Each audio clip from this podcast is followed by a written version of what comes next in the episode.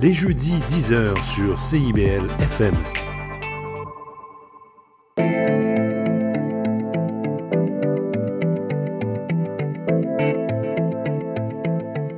CIBL 105 Montréal. Ici Montréal, le quatrième mur, euh, toujours en direct euh, pour se parler de, du théâtre, c'est ça, puis de la vie qui va derrière. Euh, Aujourd'hui, euh, Zoé Boudou en, en studio avec nous. J'allume ton micro, tu peux dire bonjour au monde entier. Salut, salut. Magnifique. On va, on, on va philosopher parce que tu es là. Donc quand tu es là, il faut, faut philosopher. On va essayer de rendre ça sympathique pendant deux heures. Euh, je vais lancer le générique. Puis après, on se retrouve juste après. quoi.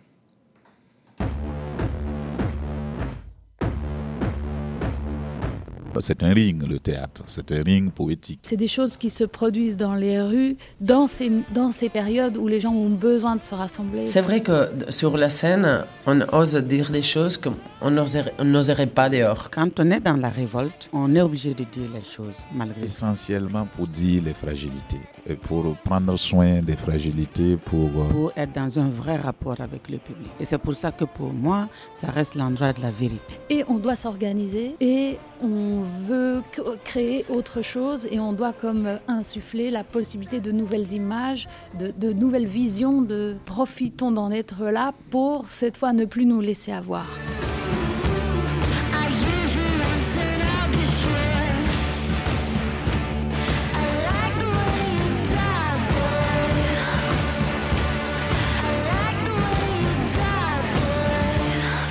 Le quatrième mur, donc, à chaque fois, on est lancé par, euh, par des paroles du passé. J'aime bien, moi, ces génériques où ça, Ouais. c'est des anciens qui sont venus à la radio. Ça fait du bien. C'est la première fois que euh, je l'entends. Je Ah, pense que les vrai? dernières radios, c'était un générique différent où j'étais arrivée après le Ouais, début. ça se peut. Mais il est super. C'est une compilation de, de quelques prises de parole. Ça fait, ça fait du bien. Ça, on, ça- ça- ça- on s- on se rappelle pourquoi on fait ça. On avait dit la semaine dernière, euh, il y avait Jade Barchi, on disait que notre émission, c'était une, une vaste entreprise de propagande, que théâtre doit être essentiel et, et on doit lutter là-dedans. Donc voilà, on, compte- on continue là-dessus. Euh, Vas-y, euh, moi je vais le nommer, comme ça, ça va être- il va être obligé de venir. Sam, si tu nous écoutes, tu dois venir. Donc, on va parler de plein de choses. On t'avait déjà nommé à la radio. Non, tu fais ce que tu veux. Euh, en tout cas, il y a Zoé Boudou. Ça va bien? Ça va très bien, toi? Oui, je sais pas si tu as eu le temps d'y réfléchir, parce que c'était juste avant euh, la prise d'antenne. On disait qu'on avait un rituel, qu'on essaie de se, de se dire les enthousiasmes artistiques à venir, qu'est-ce qui nous tentait. Euh, J'ai déjà fait deux fois avec Anna. C'est vrai que la première fois, on était assez inspirés. Puis plus ça va, plus on, ben, c'est- normal qu'il n'y ait pas non plus 55 chefs-d'œuvre à l'horizon. Ah oui, il y a un documentaire qui t'intéresse, toi. Oui, mais ça fait un... ça- Oui, c'est un documentaire que j'aimerais voir. Euh, mais ça fait un moment, je pense, qu'il est sorti. Ça se peut. Mais c'est- c'est- Ça- t'as t'as le droit d'avoir des, des enthousiasmes euh, qui Ouais. sont sortis il y a longtemps. Ben, en fait, j'ai, j'ai- je sais pas grand-chose sur ce documentaire. J'ai regardé la, la bande-annonce, puis ça s'appelle, euh, je pense, 13, un ludodrame pour... euh, Attends, c'est quoi exactement? C'est autour du philosophe Walter Benjamin. Oui, c'est ça. Mais, euh, D'ailleurs, je crois que la prononciation est particulière. Oui, 13, un ludodrame sur Walter Benjamin. Je crois qu'il sais- faut dire Ben, je, je sais pas. Il faut dire, je vais pas dire de bêtises, mais je crois que je vais dire une bêtise. Je crois qu'il faut dire soit Walter Benjamin ou Walter Benjamin. Su- suivant, Euh, c'est suivant ouais, comment tu le. Il faut que tu dises soit l'un, soit l'autre. Tu peux pas Oui, mélanger parce les qu'il deux. me semble que euh, si tu dis Walter, tu le prononces d'une manière, donc c'est Benjamin. Et si tu dis Walter, c'est comme Nietzsche, il faudrait dire Frédéric Nietzsche. Stigler, il l'appelle comme ça. Mm. Ça fait tout de suite moins. euh, Pour l'exotisme, c'est pas mal quand même. Ouais. Friedrich Nietzsche, tu sais, tu Ouais, es T'es ailleurs, ailleurs. quoi. Alors que Frédéric. mais bon, pourquoi pas? C'est ton voisin. Voilà. Mais oui, ben, ça m'intéresse parce que c'est un, un- un documentaire sur un, un philosophe. C'est sur, je pense que c'est, si j'ai bien compris, je pense que c'est comme 13, euh, un peu 13 tableaux sur sa pensée. Puis euh, je, le, je le connais pas très bien, j'ai, déjà lu un tout petit peu, mais je trouvais que ça avait l'air intéressant. Puis parce que dans la bande-annonce, on voit aussi, ils ont créé une marionnette, puis ils ont créé vraiment des petits décors. On voit euh, petit Walter Benjamin en marionnette qui écrit. Puis je trouvais que l'univers, euh, comme juste, l'univers visuel avait l'air intéressant. Puis je me disais, puis aussi, ça avait pas de l'air trop plate parce que je me dis, un, un documentaire sur, une, sur un philosophe qui est plus là, en plus. On peut même pas aller le- faire une entrevue avec lui, il est plus là. Je me dis, c'est- un gros défi de juste partir de texte. Mais là, ça avait l'air vraiment vivant. Fait que je suis Très bien. curieuse. Puis tu as proposé un doodle pour qu'on le voit à plusieurs, donc euh, je te, réponds, je te réponds en direct. Je peux le. Super. Mais ouais. Mais c'était une, une lecture obligée en classe préparatoire, dans, en tout cas dans laquelle Ah bon? j'étais, euh, l'œuvre d'art à l'heure de la reproductibilité. Ah, c'est ça, c'est ça que j'ai lu. Ouais. Oui, sur l'aura de l'œuvre d'art. C'est pas. Il faut, il, faut, il faut rentrer dans le jargon quand même. Ouais, je me souviens plus. C'est que il parle de la photographie. C'est à l'heure, de la, photo, de la photographie, Ouais, où la photographie vient fixer l'image. Oui, puis elle est reproductible aussi la photographie, alors que une peinture euh, unique a une, aurait une aura. Exactement. Mais là, ça fait, je parle de très loin, alors Ouais. qu'une photo reproductible 3000 fois, imprimable 3000 fois, aurait pas la même aura qu'une peinture qui aurait pris des heures et des heures et des heures à faire. Mais je m'en souviens que c'était voilà, c'était on flirtait avec justement le mot aura aussi, ça faisait un peu mystique. Donc j'avais eu du mal au début à, à rentrer dans le monde. Mhm. Est-ce que tu as d'autres euh, enthousiasmes à venir? Euh, J'avoue que là, tu m'as posé la question. Ouais, on pourra oublié, faire ça à la fin. Mais euh, On pourra faire à la fin de l'émission. Mm. moi, je sais juste que je vais aller voir Membrane euh, au Prospero. Très bien. Mais c'est pas, c'est juste, j'ai hâte. Puis Dans euh, lequel Samuel Boucher a travaillé. c'est vrai? Ouais, c'est pour ça qu'il Ah, vient, vient de. Berlin. Puis, Salut Montréal Salut. Tu connais? Oui. Magnifique. C'est un ami du secondaire. Salutations. Montréal. Mais Membrane. ah oui, oui, juste puis aussi la, la- j'aime bien la- l'affiche. Ouais. je, je me demande comment ils ont fait. Très bien. C'est un, un visage dans un bocal comme si c'était un poisson un peu. Ouais. En tout cas. D'un- Ouais, c'est ça. C'est Cédric Delorme Bouchard qu'on avait reçu euh, il y a quelques mois ici, qui met ça en scène au Prospero. Oui. Donc très bien, enthousiasme. Toi, est-ce que tu as des enthousiasmes artistiques Moi, je crois que l'ai déjà dit la première fois, mais vu que ça s'approche, je le dis, euh, il y a The Kills en concert à Montréal dans pas longtemps. Mm. Euh, J'adore. Puis c'était- mon cadeau de fête, donc j'y vais. Ah, Ouais, il passe euh, en à s- 10 mètres de la radio. On va essayer de les faire venir d'ailleurs ici. Mais je sais pas s'ils voudront, mais ce serait génial d'avoir les Kills. il joue en un entrevue. lundi. Il joue, non, il Non. joue, euh, je sais pas quelle, quelle date c'est, mais c'est Alison Mochart euh, qui chante et c'est incroyable. C'est très très très très bon. Euh. On en a pas souvent. Donc moi je suis très content qu'il soit là. Euh, je sais pas après des autres enthousiasmes. C'est compliqué. Et puis on a, la, on, a, on a la vue courte. J'ai l'impression même dans le passé, dans le futur, c'est difficile de se souvenir de ce qu'on a vu, puis de voir Mm. ce qui s'en vient. Il me semblait. Il y a le magicien d'Oz qui passe en ce moment au cinéma. Dédicace à Sylvain Paul qui va nous amener le voir. Voilà, c'est Ah. un auditeur fidèle. Ok. c'est la famille. Donc euh, voilà, le FTA dévoile lentement ses, sa programmation. on, a, j'ai pas on a le nouveau directeur du Festival d'Avignon qui vient présenter son spectacle. Thiago. Rodriguez. Ah, Voilà. il vient présenter quoi? Je sais même pas, tu vois. Je sais qui vient. c'est le moment de faire notre réseau si on veut jouer. Si on veut jouer dans des salles confortables. Et voilà, mais je sais pas. Euh, c'est ça. Euh, Je sais pas trop ensuite euh, ce qui s'en vient, mais si jamais au cours de l'émission, on fera des, Parfait. Si on a des flashs, si on euh, a des, on des, des- des flashs, mais c'est compliqué. hein. Il y, a- il y a beaucoup d'art quand même qui se trimballe. Mhm. Hmm, je sais pas. Au cinéma, il y a le Caravage en ce moment. Ça me tente bien. L'ombre du Caravage, un film italien Ok. De Michele Placido avec un acteur italien qui, en plus d'être très bon, il est très beau gosse. Ok. Riccardo Scarmaccio. Voilà, si jamais Ok. qui est sorti il y a quelques années, mais ça me, ça me Ah. tente. L'ombre du Caravage. Hmm. Voilà, j'avais plusieurs pleins de sujets euh, débat. On devait peut-être recevoir euh, l'équipe euh, du Misanthrope, mais on ne peut pas les recevoir parce qu'ils sont. Euh, Florencio a un emploi du temps apparemment surchargé. Du coup, je vais quand même me, me poser des questions, des questions que je voulais lui poser, que je vais me répondre à moi-même. non, mais il a, il a quand même Si fait tu des veux, tu peux me passer tes questions, je peux te poser les questions. Parce que j'ai pas vu le spectacle, mais je peux faire, Ben je peux te poser les questions. Puis je me dis, je pense que c'est vrai, je pense que toutes les questions, enfin en tout cas, moi quand je réfléchis à poser des questions, toutes les questions qu'on pose, on se les pose d'abord à soi-même, j'ai l'impression. Tu sais, moi quand je, je réfléchis à des questions que je pose à des, à des artistes, j'ai pas forcément, ben, j'ai ja- j'ai jamais la réponse, ou des fois j'ai des idées de réponse, mais je me les pose d'abord à moi. J'ai Ouais. l'impression qu'il y, a un- il y a un peu ce, ce truc-là, à moins des questions très techniques de comment vous avez fait ceci, cela, mais sur Mais la sûr que si tu connais show. déjà la réponse à une question, c'est un peu. Ouais, Elle, elle va pas te venir. non, c'est vrai. C'est plus pour avoir l'air intelligent, sinon que la oui. question viendrait. Ben, il y, a y exactement ça, c'est vrai. Si tu connais pas la réponse, c'est plus une question euh, ingénue puis une question sincère, j'imagine. Ouais, puis c'est comme euh, l'idée de réfléchir ensemble avec les artistes. C'est pas, t'attends pas forcément la réponse exacte, mais de dire ah moi dans votre spectacle j'ai vu ça, Mm. ça m'a fait travailler ceci cela.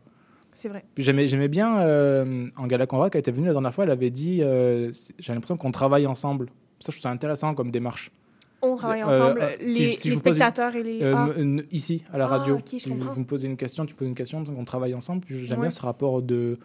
on co- on co-construit quelque oui, chose. voilà. Ah oui, ça c'est la mode des, des mots. Non mais c'est vrai qu'ils mettent, ils mettent les mots. dialogue. Euh, de rajouter des. Parce que le mot construire, c'est déjà euh, l'idée de, de faire ensemble. Puis on a rajouté récemment Ah, c'est vrai. co-construire. Ah, J'ai jamais pensé à ça. Ouais, il y, a- il y a beaucoup de. hum, Ça vient pas mal du lexique managérial. Mais est-ce que c'est comme un pléonasme, dire co-construire ou dire Ben, construire? quasiment. Mais, Ouais. mais en même temps, construire, tu peux construire quelque chose tout seul, non? Peut-être Oui. pas. Ouais, non, non, si. Parce que dans- si tu dis construire ensemble, est-ce que c'est un, un pléonasme? Ah, tu veux jouer l'étymologie, quasiment, je pense. Parce que dans le construire, attention, Wikipédia. Ah, pas. non, mais je crois que dans le construire, il y a quand même l'idée du code De- de- avec. Ah. Mais c'est beaucoup de mots comme ça. J'en avais plein en tête, je les ai plus. Il y a plein de mots. euh, Ah mince, je vais les retrouver. Mais on utilise des. Mais en même temps, on redouble l'effort, Hmm. on précise, je sais pas, mais il y a beaucoup de mots comme ça qui, qui viennent ajouter. On vient souligner quelque chose qui serait déjà dans le Ouais, mot. Ah. ouais, et je crois que co-construire, ça, ça vient un peu par là. Si tu Hmm. cherches euh, à la pause, construire, tu vas voir qu'il y a ça. tantôt. Je regarde le temps parce que le temps passe vite. Euh, oui, donc c'est ça, on a fait les enthousiasmes artistiques. euh, voilà, est-ce que tu. C'est ça. Est-ce que tu t'en veux de pas aller au théâtre assez, toi? C'est une réflexion Euh. que j'ai beau- j'ai parlé avec beaucoup de gens. Il y en a qui s'en Si veulent je de m'en pas aller veux voir. de pas y aller assez, ben euh, non, j'ai jamais, euh, je m'en suis pas Ouais, voulu. tu- tu te sens Je- pas je une me dette. suis jamais sentie comme ça. Parfait. Euh, mais c'est sûr que des fois, j'aurais envie d'y aller plus. Ouais. Euh, pour des questions euh, budgétaires, c'est pas possible. Ben, en fait, c'est faux. tu sais, Tout serait dans le sens, je pourrais Oui, mais. mettre tout mon argent là-dedans, mais, mais je me donne une certaine limite ou un certain cadre où, à certains moments, je vais me permettre d'y aller. Mais euh, c'est sûr que ça manque, mettons, mais vu- que ça m'habite puis que j'en fais vraiment souvent, si je peux y aller une fois par semaine, mais là, j'ai la- Non, mais tu sais, vu que c'est mon métier, si je peux y aller au moins une fois par semaine, ça me donne quelque chose de nouveau auquel réfléchir ou, ou lire des pièces aussi. Mais- Déjà, c'est c'est pas la même chose qu'en voir, mais juste lire des pièces, ça, ça me, si je peux pas en voir, ça me garde active puis ça me permet d'essayer d'imaginer ou de découvrir du théâtre autrement. Même si c'est fait pour être monté, je pense, du théâtre. Mais c'est une Ouais. question d'ailleurs, euh, question que je me pose à moi-même, je te la pose à toi. C'est une question qui, qui m'habite beaucoup. Est-ce que tu as l'impression que. euh, je ne voulais pas aller là tout de suite, mais j'y suis. Mhm. Est-ce que tu as l'impression que le, le, dans, dans tes sources d'inspiration, le théâtre vient en premier? Moi, des fois, j'ai l'impression que, je, je m'explique, ça venait d'un aphorisme de Sioran qui disait il faut que les philosophes lisent de la poésie, il faut que les poètes lisent de la biologie, il faut que les Mm. biologistes ou les médecins lisent du théâtre. Et des fois, j'ai pas l'impression que le, le, le théâtre lui-même est la première source euh, d'inspiration. Mhm. Alors, parce que c'est très proche de nous et en même temps, j'ai l'impression qu'on on est, on n'est plus le public euh, naïf au bon sens du terme et Mhm. presque euh, personne n'est vierge, mais j'ai l'impression que des fois on le, on le- on le regarde trop d'un point de vue de, de technicienne, de technicien. Est-ce que, tu, est-ce que toi, c'est un, un, un médium qui, quand même, ben, t'inspire Oui, mais tu vois ce que je veux dire? Oui, ben euh, je comprends très bien ta question. Euh, je pense que j'écris pas ou peu ou un petit peu, mais pas beaucoup. Je pense que si ça doit être différent avec un rapport à l'écriture, dans le sens où, mais parce que moi, mon métier, c'est plus de, d'interpréter un texte, de jouer un texte. Dans ce sens-là, pour moi, oui, voir une pièce de théâtre puis voir des interprètes, ça me nourrit. Tout comme voir un film avec des prestations in- inté- intéressantes ou une intelligence dans le jeu. Ça, ça me nourrit, je pense vraiment. Mais quand j'essaie de, de me dire que je peux écrire ou que je peux faire la création, quand j'essaie de... Parce que je note quand même des idées de, de show, c'est vrai que c'est rarement en lisant ou en regardant des pièces de théâtre, c'est vraiment plus soit en étant attentive à un événement de la vie qui se produit autour de moi, puis en, en ayant comme...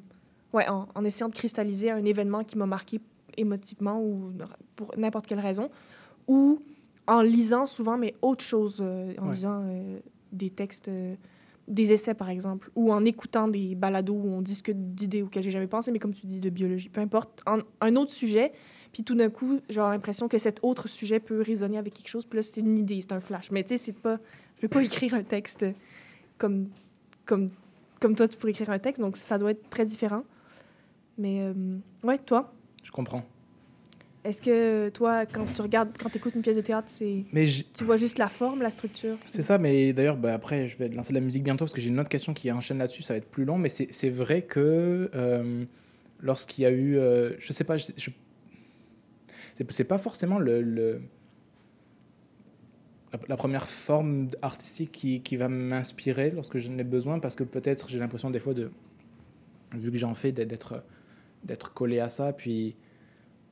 Mais quand même, si, bien sûr, euh, j'ai quand même euh, une attirance presque euh, physique Mhm. des d'aimant d'aller voir ce qui se fait. Oui, puis des fois, quand il y a une intelligence, quand il y a une, quelque chose de formidable dans une mise en scène ou Oui, dans oui, des oui. choix, c'est- vraiment inspirant. Oui, et ben c'est ma question d'après aussi. Et même des fois, quand c'est pas inspirant, c'est inspirant aussi. Mais je- je Ah oui, je te- par la négative. Je te développe. Oui, par la Mais négative c'est- aussi. Mais ça m'intér- ça m'intéresse parce que euh, je me souviens des fois avoir pas avoir envie d'y aller. Puis Ah. même si ce que tu vois ne t'a pas euh, euh, euh, nourrit ou remplit à satiété, tu retires des choses, j'ai l'impression. C'est quand même notre, notre premier Mhm. langage, donc j'y trouve toujours quelque chose. Mais ouais, voilà. Un peu de musique, et après on enchaîne. C'est c'est les Idols avec Mother. On se retrouve euh, juste après. hein.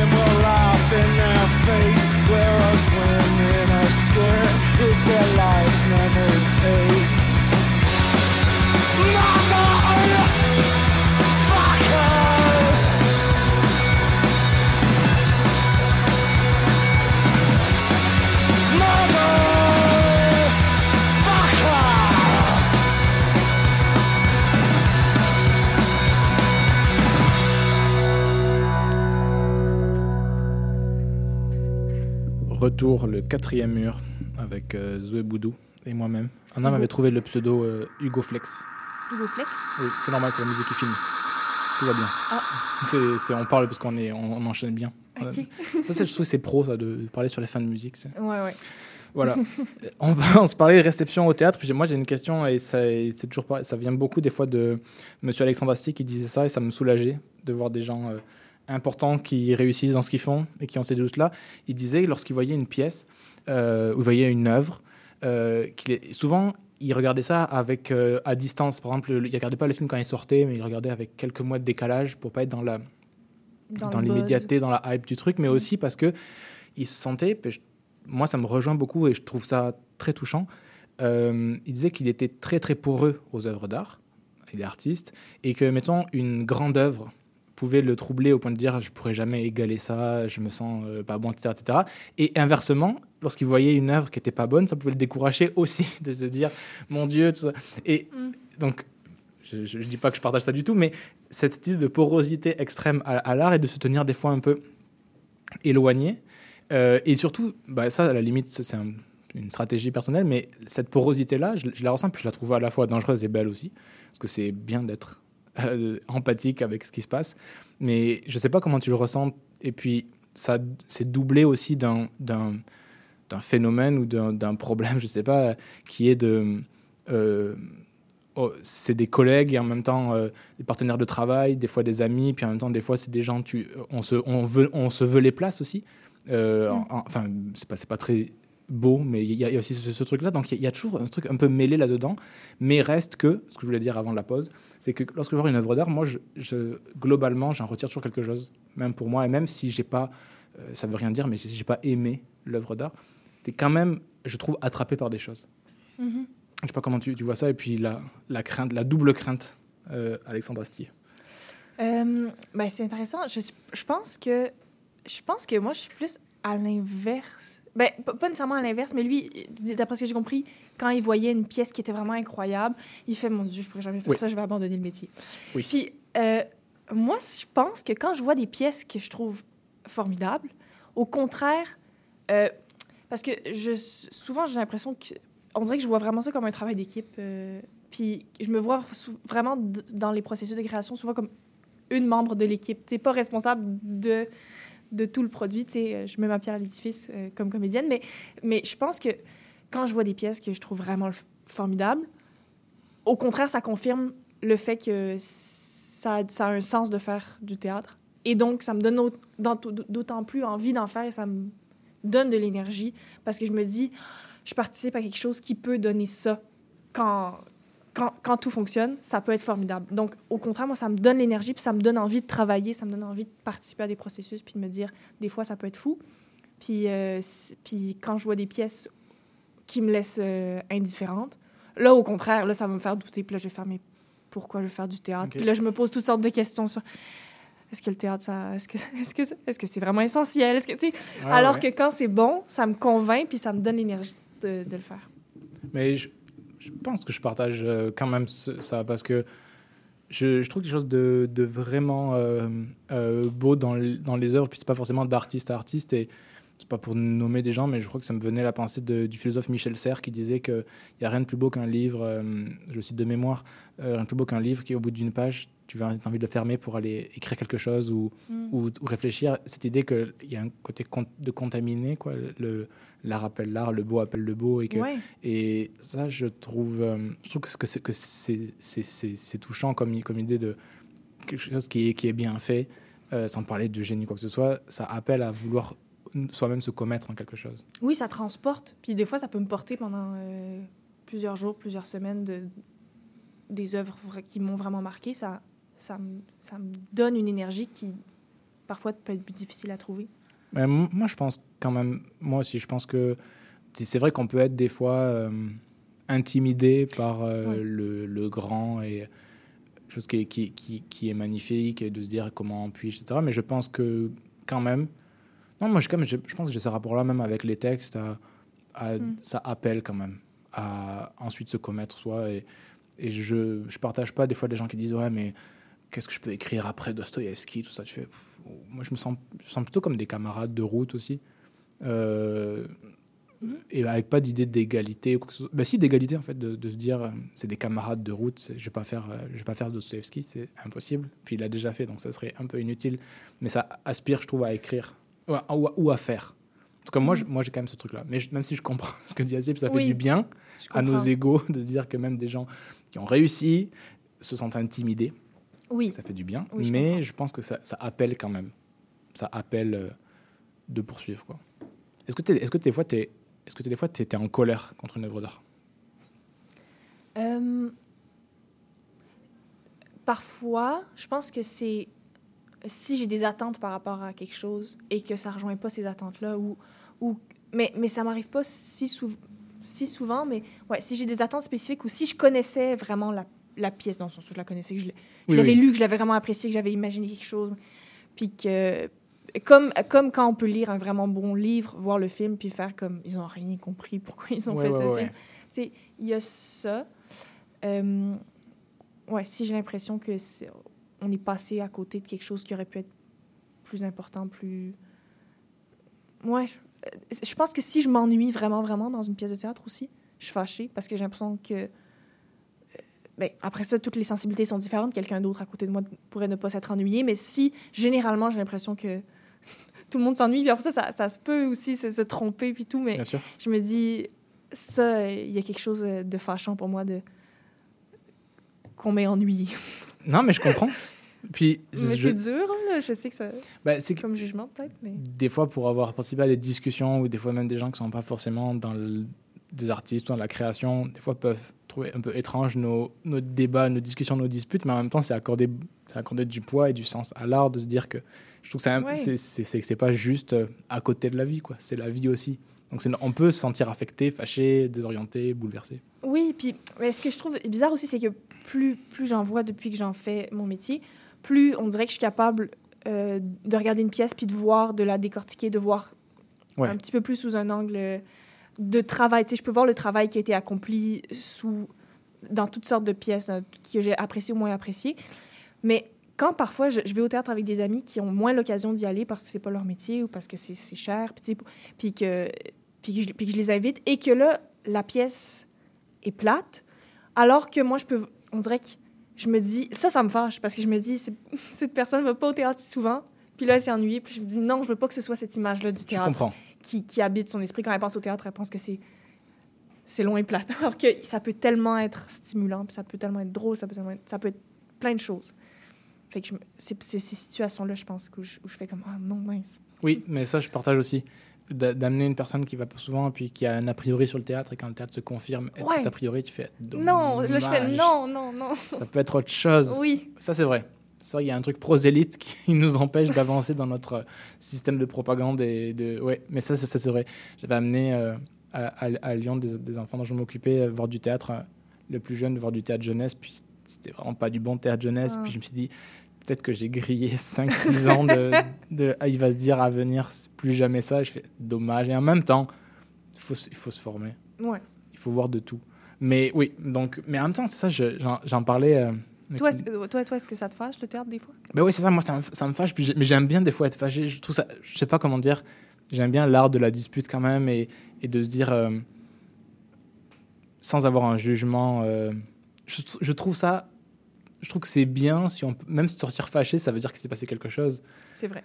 Puis je m'en souviens, euh, on n'avait jamais autant clivé avec Equinox. Des gens sortaient du spectacle qu'on avait fait au, au Centre du Théâtre aujourd'hui, so- sortaient énervés de, de la pièce. Puis je me dis, c'est pas si mauvais. que ça- Enfin, c'est mauvais, oui, ils n'ont pas aimé la pièce. Bon, d'accord. Mais en même temps, énerver quelqu'un, Mhm. c'est passé quelque chose. Ouais. Ou alors vraiment, ils se sont dit, euh, j'ai payé, c'est vraiment, ça vaut vraiment pas ça.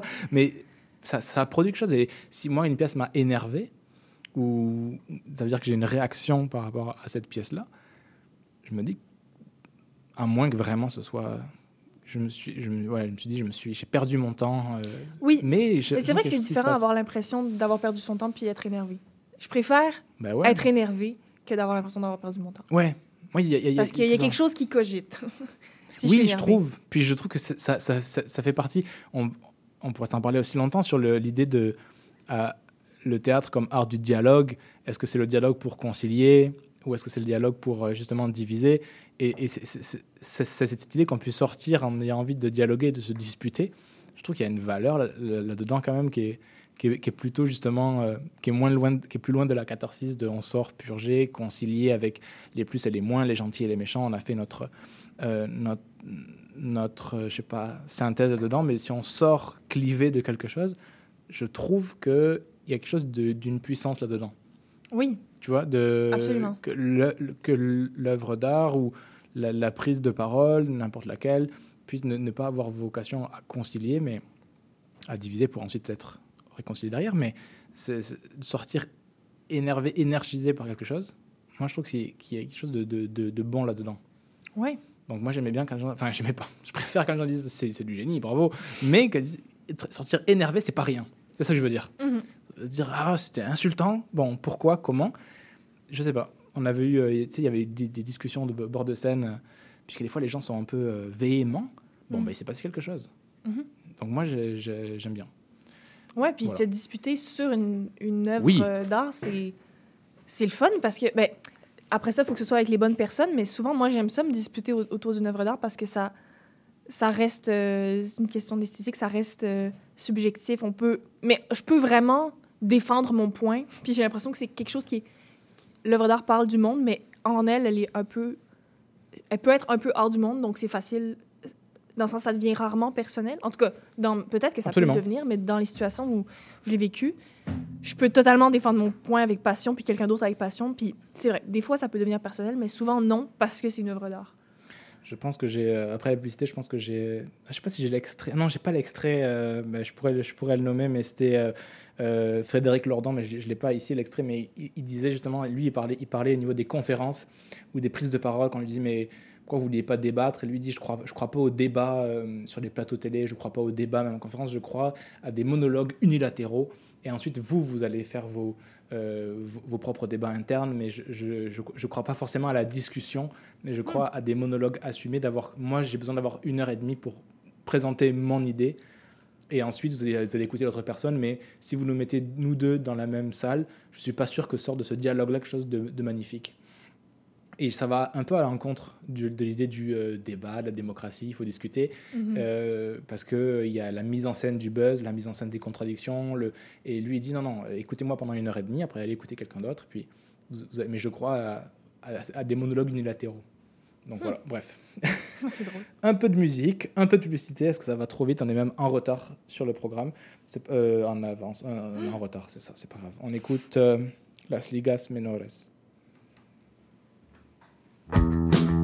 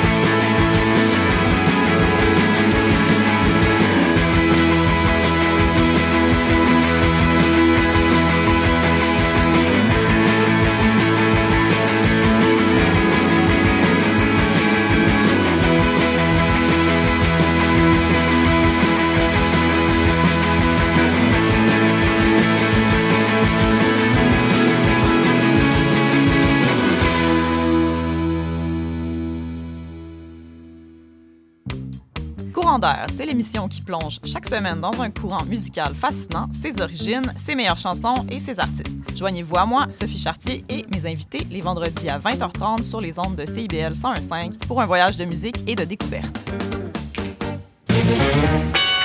Bonjour à toutes et à tous, ici Charline Caro.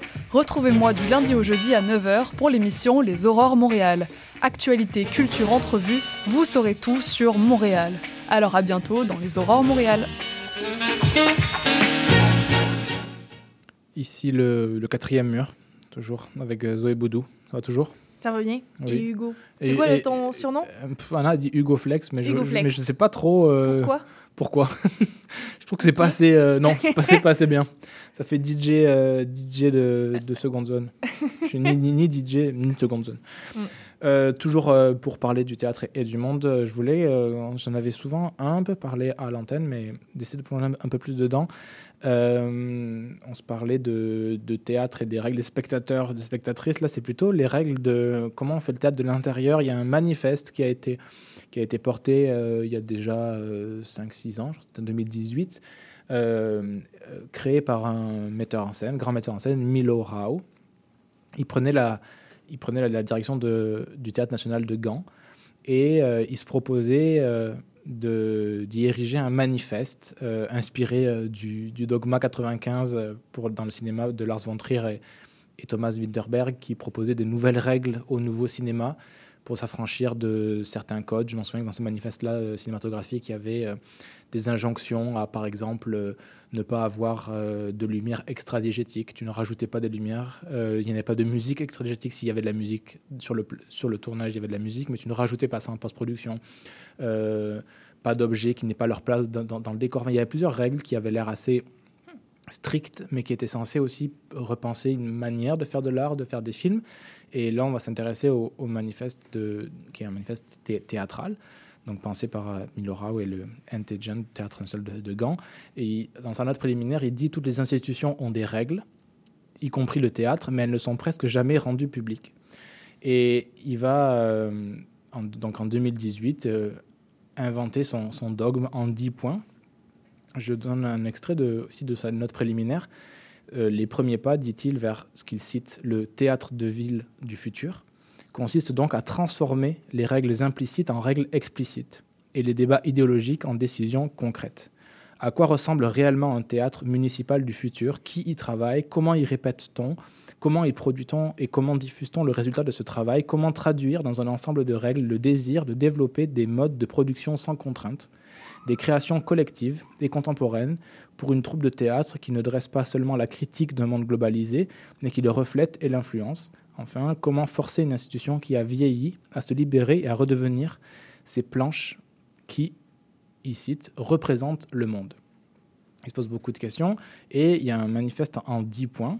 Euh, et je trouve ça intéressant de. On se passe les 10 points, puis on, on analyse point par point. Mais donc voilà, je ne sais pas toi comment, avant de, de le, lire, comment tu prends ça? Moi, ça me, je trouve ça très stimulant parce qu'il y a, l'idée que l'art est fait de contraintes tout le temps.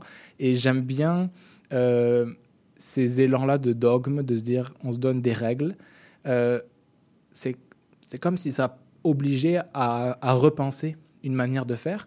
Et il y a, y a presque l'idée un peu dans, dans, dans les productions, dans l'écriture, avec des contraintes, de se dire on est toujours sous contrainte, mais là, chaque, chaque règle a aussi évidemment une implication. C'est pas juste une règle absurde pour créer, mais ça oblige à repenser pourquoi on fait de l'art, pour qui, comment on le fait. Je trouve ça assez stimulant. Toi, comment tu, à, à la base, l'idée d'un dogme, qu'est-ce que ça, ça te fait? Parce que ça, ça peut paraître contraire à l'art, c'est ça aussi. Ben, on dirait que le mot dogme, pour moi, est connoté de manière un peu Ouais. péjorative. Je pense qu'il ouais, s'en amuse aussi. Ouais, mais l'idée de créer un livre de règlement puis de, de les suivre, ben c'est ça. L'idée de la contrainte, euh, je trouve que c'est quand même intéressant. Puis euh, ben, il y, a, il y a un autre extrait dans au prie. début, il dit il vaut toujours mieux discuter de nouvelles règles et surtout de règles connues que de continuer séparément en silence à suivre des règles non écrites et pourtant d'autant plus efficaces. Je trouve ça. Puis c'est ça, je pense que on en suit euh, tout le temps sans nécessairement s'en rendre compte en- pendant qu'on fait de la création, puis on les nomme pas nécessairement. Puis le fait de, de dire comme bon, on va les nommer, puis on va les suivre, mais on va se mettre d'accord sur les règles avant. Comme ça, on...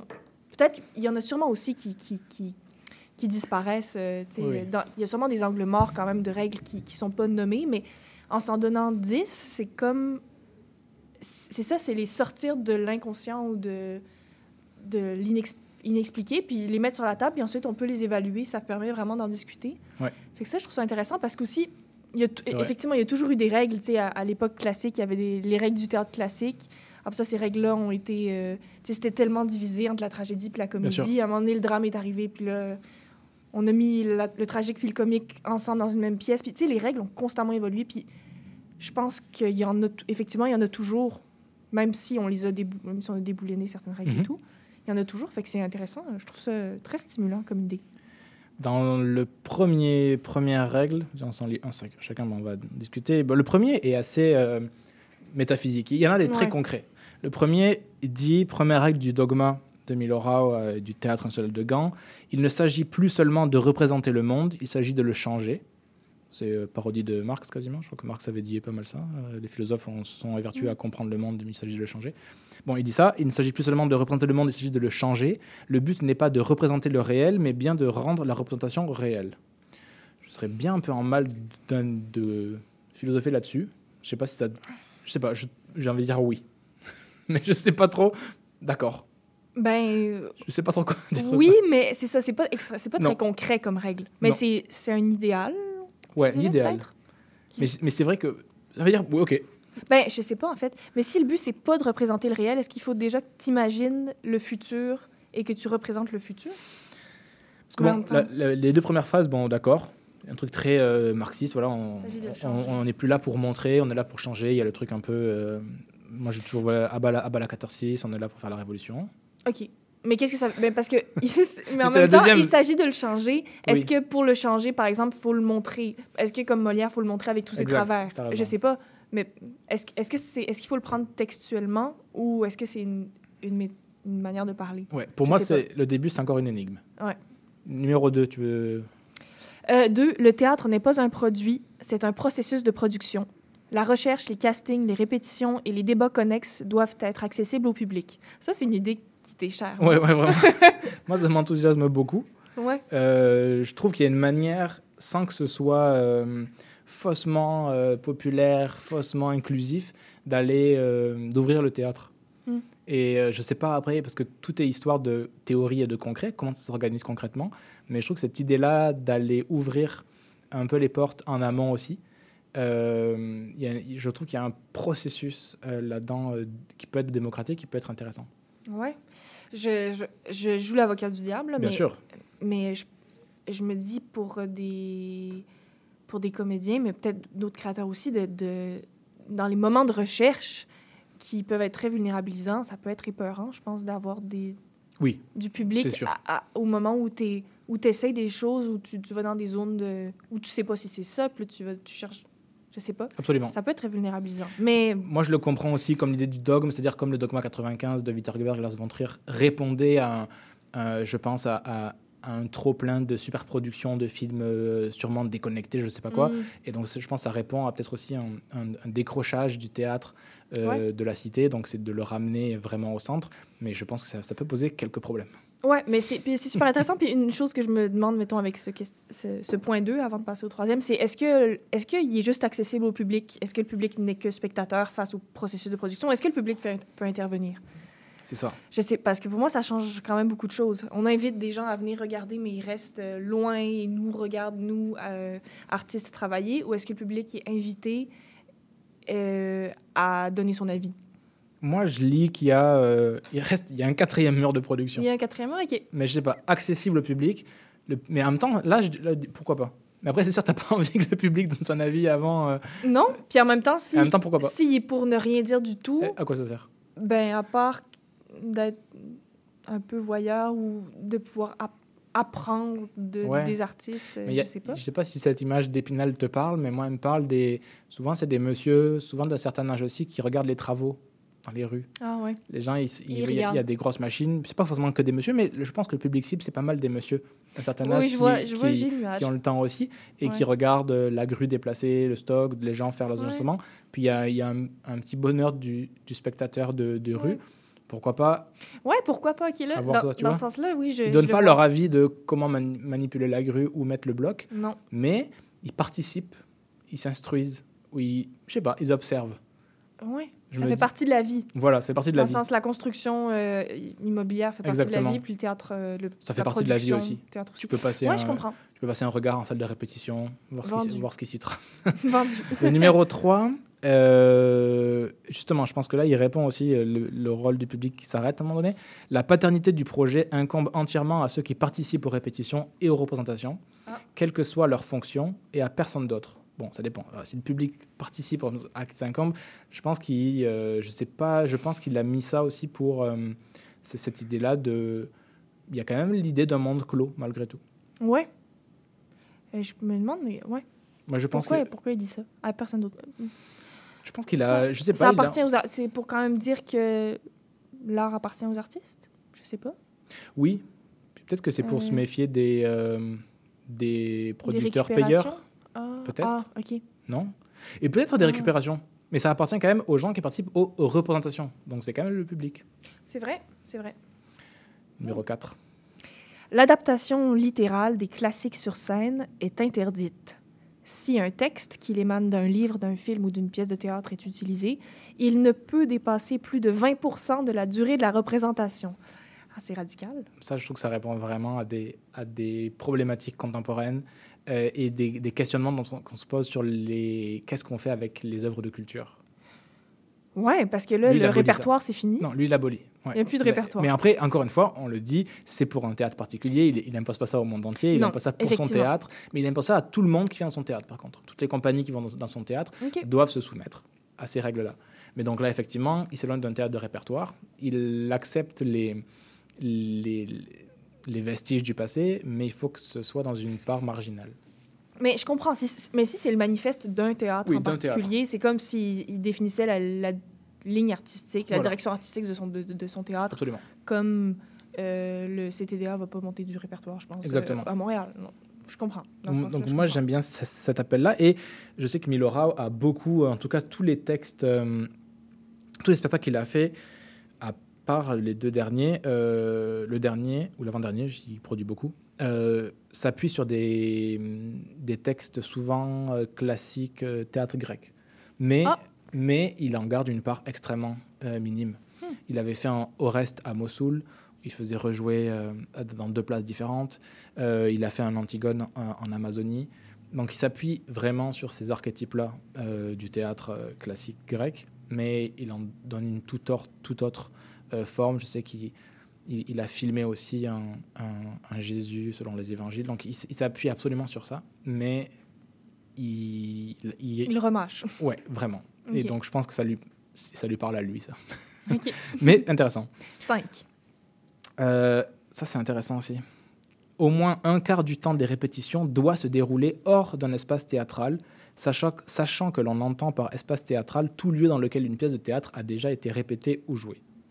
Donc là, c'est un quart, donc c'est le tiers-lieu, ou euh, même pas forcément le tiers-lieu, c'est d'aller ailleurs que dans le théâtre. Ça rejoint d'ailleurs pas mal la suite du manifeste de déplacer le théâtre du théâtre. En- sur les- on va voir pour la suite sur les acteurs, sur les, les lieux. Euh, je pense qu'il veut, c'est la volonté vraiment de déplacer euh, l'art de ces lieux de théâtre. Mhm. Voilà, j'ai pas de. je- inspirant aussi pour moi. Je sais pas ce que Ouais. ouais. Voilà, je, je pense que c'est sûr que s'il y a l'idée à la fois de sortir du lieu de démocratisation, et puis je pense de perturber un peu aussi le, le, le cours des répétitions et du jeu, j'imagine. Oui, j'imagine que ça. Ben, c'est sûr que le lieu doit avoir une influence sur le processus de création. C'est ça. Parce qu'on on se laisse, euh, on est euh, perméable Ouais. au lieu dans Puis je pense que justement le, le 6, 7, euh, même 9, là, ça, ça, ça Mhm. pousse à sortir. Tu as le 6, vas-y. Ouais. Au moins deux langues différentes doivent être parlées sur scène dans chaque production. Ouais, c'est comme des contraintes pour euh, se déstabiliser un Je peu. pense aussi, puis je vais lire 7, puis on va euh, Ouais. s'arrêter un peu, mais 7, il dit au moins deux des acteurs sur scène peuvent ne, peuvent ne pas être des acteurs professionnels. Les animaux ne comptent pas, mais ils sont les bienvenus. Euh, je, je pensais que c'était une Au obligation. moins peu. Ouais, c'est bizarre. Ah au non, moins. je, je pensais, je pensais, après c'est une traduction, peut-être que c'est pas la bonne, Mm. mais il me semblait qu'il fallait qu'il y ait obligatoirement euh, des interprètes non professionnels. Ouais. Ce qui Parce qu'il dit les animaux ne comptent pas, mais sont les bienvenus. c'est trop gentil. Ouais. Mais il fallait qu'il y ait des noms professionnels. Donc je pense que ça sert à perturber aussi le, Ouais. le processus euh, placé, en fait. Ouais. Du, C'est comme du si c'est pour pour pas qu'il y ait de recettes qui se créent, pour pas qu'il y ait d'équipe tout. Ouais, Dans moi, le sens, il faut qu'il y ait un élément ou deux éléments perturbateurs pour qu'on soit constamment un petit peu en train de Absolument. chercher son chemin. Euh, Euh, T'as le 8 sinon? Le 8, euh, le volume total du décor ne doit pas dépasser 20 mètres cubes, c'est-à-dire pouvoir être transportable dans une camionnette de déménagement conduite avec un permis de conduire normal. Bon, ça c'est très concret. Euh, Mais moi, j'adore ça. moi j'adore ça. Parce que hum, faut que ensuite il puisse se déplacer. Voilà. Ça va pas. Mettons qu'on crée un show. Moi, je trouve ça super pour pouvoir euh, créer, créer un show qui se transporte sans que les coûts soient exorbitants parce que tu n'as pas besoin de louer, euh, je sais pas, 8 camions. Je- J'en avais parlé souvent à, à- à ces micros. Il y avait la, la, le- la lettre, euh, Mohamed El Khatib avait parrainé la, la promotion de l'ENSAT 2021 ou 22. Puis il avait dit notamment euh, il faut en finir avec les décors à la papa, les gros gros décors qui sont euh, pour des questions écologiques, pour des questions de Ouais. plein de choses, de, même qu'il y a moins d'argent dans l'art. Faire attention au recyclage des, des objets théâtraux. Et, et je- donc je trouve que ça, ça, ça implique beaucoup de choses aussi, de penser que le décor finalement doit, doit c'est comme le texte classique ne doit pas être 20%. Là, il y a l'idée que le décor ne doit pas non plus prendre une place démesurée. Mhm. C'est vrai. Avant-dernière règle du dogma de Milorau, au moins une production par saison doit être, doit être répétée ou présentée dans une zone de conflit ou de guerre sans aucune infrastructure culturelle. Ça, c'est costaud aussi quand même. Ouais. C'est un. Puis lui, il a maintenu ça puisqu'il a joué justement son, son reste à Mossoul. Il a travaillé, euh, lorsqu'il était euh, dans son théâtre aussi, il a travaillé avec, euh, avec plusieurs personnes. Il allait à, à différents endroits, pas forcément toujours en guerre, mais en conflit. Je sais que son, son Jésus, il, il avait implanté dans les, dans les crises tragiques de, de migrants en, en Méditerranée. Donc je sais qu'il il se confronte à ça. Mhm. Euh, je ne sais pas épiloguer là-dessus, mais je trouve ça fort aussi. L'idée de, de ramener le théâtre à cette urgence-là euh, euh, presque vitale, quoi. De se mettre dans un endroit où ça ça va pas bien. Ouais. On dirait que. ouais, je, trou- je trouve les règles jusqu'à maintenant super stimulantes. On dirait qu'il y, a- il y a certaines règles où on dirait qu'elles elles vont de soi pour moi. Puis il y en a d'autres où j'ai envie de poser la question pourquoi? Ouais, Après, puis j'aimerais ça qu'ils puissent me répondre. Mais en même temps, je comprends que c'est des règles. Parce que comme il n'y a pas le pourquoi, comme le pourquoi n'est pas expliqué, finalement, même si c'est cohérent l'ensemble, euh, des règles comme ça, j'ai l'impression que ça peut. Ça, tu peux quand même faire plein de choses différentes avec des règles où le pourquoi n'est pas expliqué, mais en même temps, c'est ça qu'il faut, parce que sinon, ce serait. C'est le fun Mhm. qu'il y ait un flou. Mais ouais, on dirait qu'il y a plusieurs questions. J'aimerais ça qu'ils m'expliquent. Puis aussi, qu'une production par saison doit être représentée dans une zone de conflit ou de guerre. Euh, mais moi aussi, ça, je trouve ça intéressant. Mais euh, quelle production? Puis est-ce que ça va? Est-ce que ça. Tu sais, comme. Est-ce que ça va créer un. Est-ce que, est-ce que ça peut être n'importe quelle production qui est représentée en zone de conflit ou de guerre? Est-ce qu'il, est-ce qu'il faut que ce soit une production faite pour Ouais, ouais, je cette zone-là? Je, je sais pas. Mais justement, euh, j'essaie de trouver des fois, euh, parce que pareil, je suis comme toi, je- on se retrouve un peu avec les, les injonctions et les aphorismes, mais pas souvent les développements. Et puis j'essaie de Mhm. voir. Puis il n'y a pas beaucoup, beaucoup d'entrevues. euh, euh, puis je le connais pas personnellement. Mais il avait parlé à la colline, notamment avec euh, Wajdi Mouawad, qui a posé des questions. Et puis il y, avait une bonne question de, de Wajdi Mouawad. Puis j'avais pas, pas la réponse à la hauteur. où Wajdi euh, Mouawad demandait. Euh, il revenait sur son, sur son passé au Liban et des nombreuses migrations qu'il y a eu au Liban, d'accueil. Et il disait que, notamment lors d'accueil de, de, de- grand nombre de Syriens, il n'y avait pas eu ce débat-là.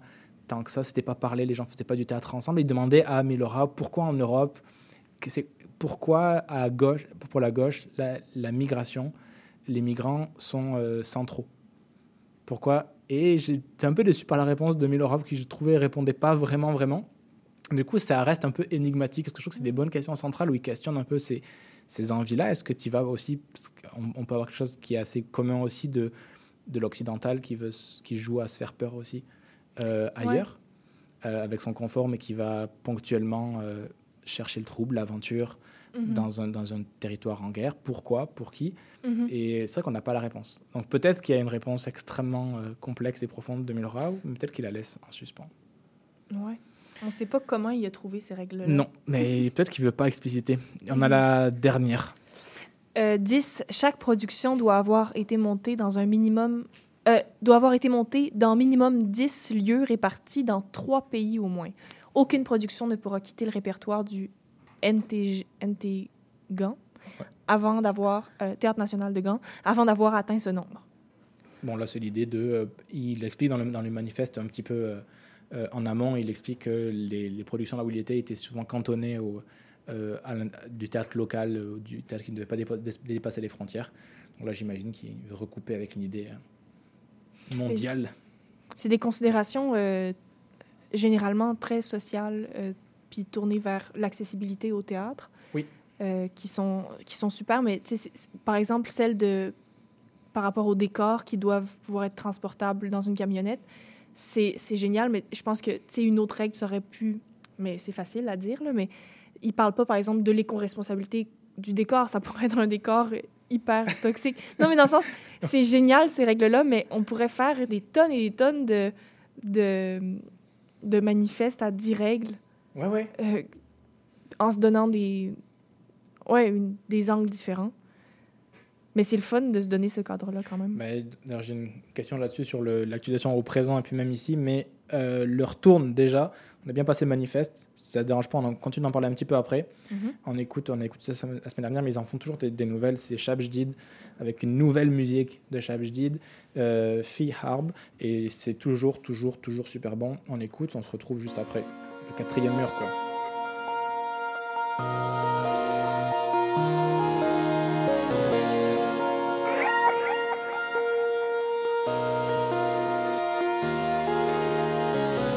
كل حدا كل حدا مسلم سيستم نويز بدك تشوفني منيح. لوك ان ماي ايز بالأجنبي. بمشيش مع جانب كلهم ماي صوت مفزلكات بطلت أصلا أكلك في بنات بط بطل بطل تطلع من الدار كتير. بتوتر. بتأثر إيش بتحكي.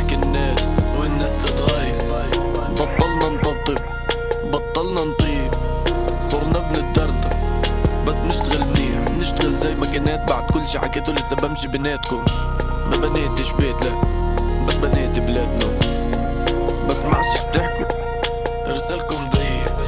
في قصة بوفا مش سامع. في حرب في حرب في حرب في حرب في المنطقة. صواريخ غزت تسال انتاركتيكا بنجيب كل حدا كان فيكم مرتاح.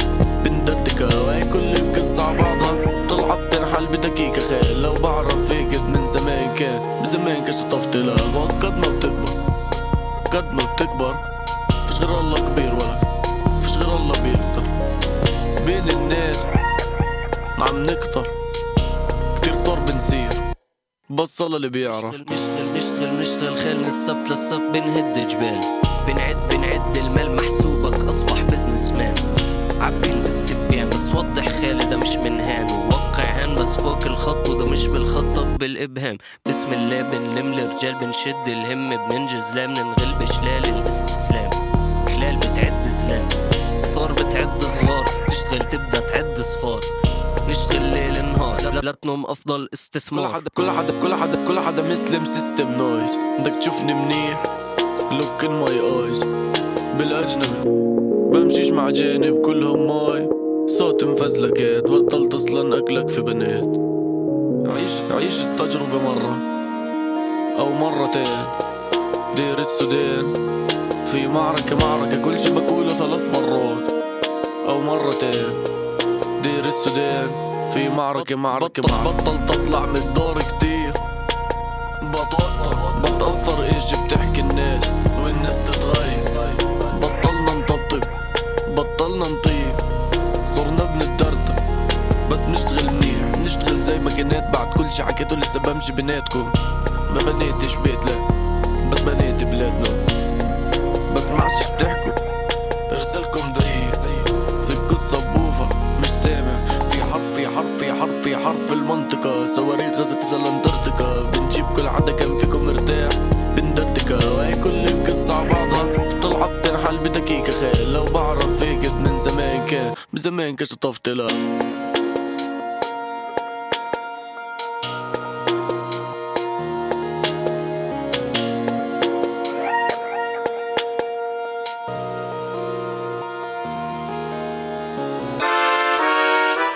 cherchez une activité ludique et rassembleuse?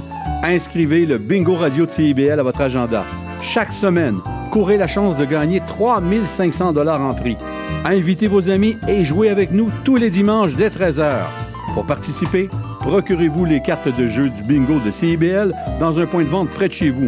Pour trouver des lieux, visitez notre site web au cibl1015.com sous l'onglet Bingo Radio de CIBL. À dimanche prochain et bonne chance! Le balado Les solutions climatiques de la COP Carbone a pour objectif de lutter contre les changements climatiques, une conversation à la fois.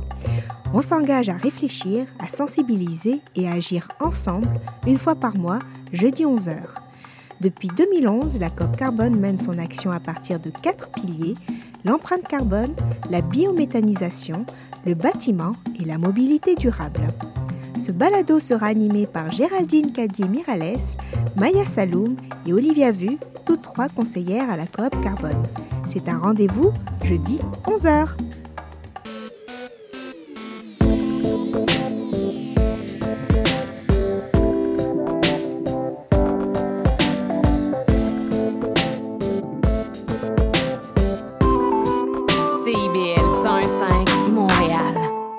CIBL 101.5 Montréal, le quatrième mur. Si vous l'écoutez en direct, on est en, on est en direct. Tu, tu, tu confirmes qu'on est en direct? On est là en ce moment même. Ouais, c'est vrai, on est en direct complètement. Puis on est aussi en rediffusion, mais on vous le dirait qu'on est en rediffusion parce qu'il y a marqué, il y a 10 en rediffusion. Là, on est en direct, c'est-à-dire que tout ce qu'on dit là n'a pas été live. filtré. Ouais, on peut dire, euh, on est en roue libre, quoi. C'est complètement dangereux. C'est Mhm. très très dangereux le direct. Euh, on, Mhm. se, on se parlait des règles, des manifestes euh, au théâtre, euh, surtout à l'image du manifeste de Milorao et de manifeste de Gand. Je sais pas comment on dit, c'est G-A-N-D, c'est la ville, c'est Gand. Moi je dirais Gand. Du théâtre qui- qu'il avait pris en 2018, où lorsqu'il prend la direction du théâtre national de Gand, il se donne pour, euh, pour mot d'ordre en tant que nouveau directeur un manifeste en 10 points qu'on a énuméré avec des règles des fois très précises. Euh, je, ré- je réexplique parce que des fois les gens ils nous prennent en cours. Donc, euh, Oui. C'est le rôle de professeur, les choses répétées plaisent, disait Cicéron. Donc, l'idée d'un manifeste avec des règles, des fois très techniques, le décor ne doit pas dépasser 20 mètres cubes, et des fois des règles qui nous paraissent plus métaphysiques, avec l'idée qu'il n'est plus question de représenter le monde, il faut le changer. Et j'aime bien ces idées de manifeste, je m'en inspire beaucoup. Il y en avait évidemment, il s'inspire du manifeste Dogma 95 dans le cinéma de Lars von Trier et, Winterberg. Il y, avait aussi le manifeste de, des, des- des- du nouveau cinéma allemand euh, euh, autour de Fassbinder aussi. Il proposait de nouvelles règles. Et même s'il peut y avoir quelque chose d'un peu, euh, un peu autoritaire, comme dans le manifeste, c'est un manifeste, j'aime ces, ces idées de... Parce que ça, ça re-questionne, c'est- assez vivant aussi. Je trouve c'est comme une traduction d'un texte, il faut, le, il faut le retraduire. Et puis, je trouve que les manifestes ont, ont vocation à bouger et à être à nouveau des manifestes. Mais j'ai comme l'impression que c'est intéressant de se donner des cadres pour ensuite pouvoir y réfléchir. Parce que comme tu le disais tout à l'heure, Zoé, c'est euh, en, en le citant aussi, euh, il y a des règles implicites, mais qu'on n'entend pas. Donc les règles sont là. Et dans les théâtres, j'imagine, euh, plus que j'imagine, je sais qu'il y a des règles de production et la plupart nous sont inconnues ou quels sont les mandats des théâtres. Alors oui, il y a chaque année le directeur, la directrice qui ont le, le mot de l'année, mais ça reste des choses assez euh, poétiques, des politiquement correctes, de on va présenter ceci, cela, mais il y a des règles très, très, très concrètes dans, dans les théâtres. Telle production, pas telle production. Mhm. Euh, les théâtres bougent, on en avait parlé. Le, le TNM avait des, monté des textes euh, de dramaturgie très contemporaine. Là, ils ont des, des- des idées de répertoire aussi. Leur rapport aussi au contemporain est, est- est- est plus différent. Enfin, les théâtres ont des règles, mais moins affichées. Là, je trouve qu'un directeur qui arrive au théâtre et qui dit on va faire comme ci, on va faire comme ça, ça oblige à se placer Mhm. et à se questionner si même si on est contre telle règle, pourquoi on est contre. Et je trouve que ça crée un dialogue. Ouais. Moi, ça- moi ça m'intéresse aussi pour ça. Puis ça dit, voici, c'est comme un contrat aussi avec les gens, avec les spectateurs. C'est voici Oui. ce à quoi vous pouvez vous attendre. On s'engage à remplir ceci. Voilà. Mais en même temps, ça, ça limite pas du tout, euh, ben, ça limite pas du tout de quoi ça va parler. Les pièces, ça limite en presque, Non, non, en du tout. presque, ben, ça limite un petit peu la forme, mais ça, ça, ça laisse énormément de latitude quand même au style de création qui peuvent euh, émerger à partir de ces 10 règles-là. Puis des, des fois, il y a, y y puis on, on le sait en, en, en art comme en tout, euh, tout, en mathématiques, en biologie, on est pétri de règles en permanence et, des fois de, se les, redonner ou de se les, préciser, les dix premières règles qui nous incombent, ce serait celle-ci, ça, crée un, imaginaire. je, trouve, et à nous de, euh, de le remplir, de le transgresser, mais cette idée de euh, faire venir dans une production obligatoirement des, des non-professionnels, qu'est-ce que ça signifie Qu'est-ce que ça veut dire de l'art Euh, de, de faire jouer euh, une, une pièce en plusieurs langues, qu'est-ce que ça veut dire de la création artistique De l'amener dans des zones en conflit, qu'est-ce que ça veut dire de l'art Et on peut se poser dans, contre ces règles-là, mais ça, ça nous place aussi. Je trouve que des fois, c'est ça qui est important. Il peut y avoir, il peut y avoir un côté peut-être un peu euh, polémique, mais je crois que hum, l'art est polémique aussi, de devoir se positionner par rapport à quelque chose. Et, et, et, et des fois, puis on le voit aussi beaucoup depuis quelques années, où il y a des débats très forts dans le milieu artistique, et on va dire aussi aux artistes, euh, où les artistes vont se défendre en disant mais moi je ne fais pas de politique, etc. On, on l'entend beaucoup. Oui, on fait de la politique toujours, tout le temps. N'im- N'importe quel texte est, est politique, une non-position est une position, et de nommer des règles des fois abruptes, ça oblige, je trouve, à se positionner Mhm. pour le bien ou pour le mal. Enfin, ça oblige Ouais. à se positionner et je trouve ça un- important, intéressant. Voilà, et, et on s'en parlait un peu à, à la pause aussi. Malheureusement, je trouve que dans, dans des fois, dans des politiques culturelles, on fait ça, le, le- le- le gouvernement en donne, on a le CQT aussi. Des fois, c'est des choses qui sont des fois très très nombreuses. C'est c'est 80, 85 pages, il y, a, il y a 100 propositions. On reste dans quelque chose d'un peu vaporeux, un peu mou, on sait on peut pas dire oui, on peut pas dire non. Alors que là, je trouve que quelque chose, la rigidité apporte étrangement une liberté derrière. Ouais. Je sais pas ce que tu en penses. Euh, oui, absolument. Puis, euh, puis Ouais. en même temps, je me, je me mets dans. dans le- c'est ça, c'est. Tant que, c'est, tant que ça reste un jeu, tant que ça Oui. reste un peu un jeu, Ouais, je puis que ça devient pas. euh, c'est ça, il faut les prendre au sérieux pour pouvoir créer dans Oui. ce cadre-là. Il faut les prendre absolument au sérieux. Mais en même temps, faut pas que ça devienne quelque chose qui est, qui est, qui est extrêmement rigide. Mais c'est ça, comme tu dis, ça peut bouger des règles, il faut les réinterpréter, il faut les re-questionner. Puis peut-être qu'éventuellement, il y en aura d'autres qui vont nous sembler plus, plus appropriées, plus pertinentes. Juste pour, pour que ça reste quelque chose de qui n'est pas rigide, qui n'est pas figé. Je pense que si on a un rapport sain avec ces règles-là, ça peut, ça peut juste être un outil comme, comme un autre, puis aussi un, un genre de rappel si on on veut pas s'éloigner de certains principes. C'est comme mettre sur papier certains principes puis dire, moi, ce que je veux créer, je veux que ça réponde à certains principes, fait que je garde ça toujours euh, bien visible pour pas l'oublier, pour pas passer à côté, Oui, complètement. comme un outil. Puis la- c'était la, la- la suite de la phrase que tu citais tantôt. euh, il, il termine la, la note euh, liminaire par ça. Il dit surtout, euh, surtout, il vaut mieux le faire concrètement sur la base d'un théâtre véritablement tourné vers la ville, ce qu'on disait, et sur la base d'un travail concret. Je recite ce qu'on disait ensemble, ouvert, vulnérable, en espérant faire un peu mieux à chaque pas et apprendre ensemble de nos échecs. Voilà, je, je trouve que c'est des choses inspirantes aussi de, de se redonner à soi ne- des petits commandements chaque année. Euh, C'est comme des, des vœux, euh, des résolutions euh, d'essayer de faire différemment. Et voilà, à, à travers les quelques manifestes artistiques récents qu'il y a eu, je trouve qu'à à, à chaque occasion, on, on ouvre des, on, on ouvre des portes, bizarrement en voulant en fermer d'autres aussi. Je, Mhm. trouve, je trouve que ça, ça oblige à, à se repenser. Si Voilà. tu devais euh, ouvrir un lieu, disons, Ouais. que ce soit ton lieu, puis euh, tu devais choisir trois règles. C'est pas nécessairement, ça peut être dans celle-là, mais ça peut être d'autres règles aussi. Est-ce que, est-ce que, ou est-ce que tu as déjà des intuitions de, si tu écrivais un manifeste, des règles qui seraient vraiment importantes pour toi? Bah, c'est drôle parce que dans les différentes manifestes, que, on en a produit plusieurs, euh, je me suis beaucoup inspiré de, notamment de ce qu'a fait Milora ou justement des, des manifestes du nouveau cinéma allemand autour de Fassbinder. Mais mettons, euh, pour répondre là de manière la plus sincère, bah, je pense que c'est ce qu'on avait dit il y a deux ans au TNM. Quoi. Le- on finissait en disant euh, qu'on on définissait à chaque fois les termes, mais les, ça tombe bien, il y en avait trois. On, on appelait un théâtre euh, euh, populaire euh, politique révolutionnaire. C'était ça, ça notre, euh, notre euh, note finale.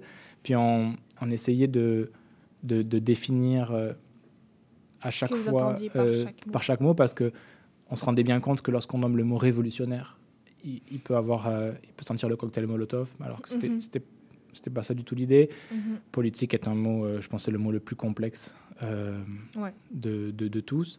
Mhm. Mais ouais, je peux, je peux même, je peux, je peux, je, je te retrouvais même ce qu'on disait exactement pour nous citer parce que c'est notre manifeste, quoi. Mais oui, on, on finissait par ça. On finissait par, euh, par ces trois thèmes-là. Euh, puis je pense qu'on en, bah, je suis sûr en fait, on avait travaillé le truc quand même. C'était pas, C'était pas, c'était c'était pas des mots balancés au hasard. Mais ouais, moi je pense que c- mes trois idées c'était ça. Puis on disait, euh, on définissait politique par un art qui, à travers le dialogue, pense le dissensus comme principe démocratique, entre les deux polémiques. On pensait un art populaire qui s'adresse à une diversité culturelle et sociale, et révolutionnaire comme qui se place radicalement en résistance des injustices et des dominations. Bon, puis évidemment, on s'inspirait euh, de notre euh, saint patron euh, Jean-Pierre Ronfard qui disait que la pratique vivante du théâtre impose de croire à la révolution permanente. Jean-Pierre Ronfard qui a participé à l'élaboration du TNM, qui a beaucoup joué, donc Mhm. on venait pas dire euh, des gros mots, on venait dire rappeler dans, dans le théâtre ce qu'il avait été. Voilà, c'était un peu ça, mais après, est-ce qu'on dirait ça aujourd'hui? Je sais pas, mais je trouve que c'est des bonnes bases. Mhm. Je sais pas. Ouais. Mais sûr que révolutionnaire, ça faisait. Mais, le, mais non, mais vous avez défini révolutionnaire Oui, comme tout en opposition à à la fait. domination. Voilà.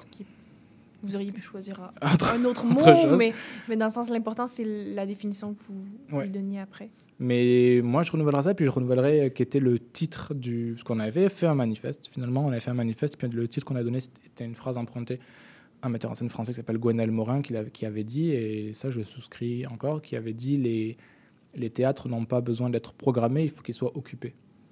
Et je crois qu'il y a beaucoup à réfléchir là-dessus. On pourrait faire trois émissions là-dessus. Mais sur cette idée de qu'est-ce que ça veut dire qu'habiter un théâtre aujourd'hui Quelle est la place du théâtre et pour les artistes et pour les spectateurs, spectatrices Euh, Est-ce qu'on peut continuer à faire des, saisons théâtrales Euh, Comment on pense une saison théâtrale Qu'est-ce que ça veut dire penser une saison théâtrale Comment on ouvre un lieu artistique Comment on ouvre un théâtre Comment on donne la parole Toutes ces questions-là. Et j'aimais bien cette, cette idée un petit peu euh, qui peut paraître scandaleuse de dire on a besoin de programmation, on a besoin d'occuper les théâtres. Alors ensuite, que Quand tu veux dire occuper, est-ce que ça, ça, implique, ça impliquerait quoi? Ça ça implique- impliquerait à première vue. Est-ce qu'il y a un rapport de compétition entre ceux qui veulent prendre la parole? Non, non, non, non. Non, Ça ok. veut dire- mais je pense que puis ça rejoint évidemment l'idée de Gwenelle Morin qui dit, qui, je pense le nom, presque le nom, le nom de sa compagnie, de théâtre permanent, d'occuper plus long, d'avoir plus d'art tout le temps. Ok. Et, et peut-être faire des sacrifices sur. euh, on parlait des décors de plus de 20 mètres cubes, mais Mm. peut-être faire des sacrifices aussi sur, le, sur certains coûts, euh, mais re- revenir à ce que veut dire faire une pièce de théâtre. Et aussi pourquoi on, euh, un, un des gros problèmes, pourquoi autant de gens n'arrivent pas à présenter des, des- des objets d'art en ce moment.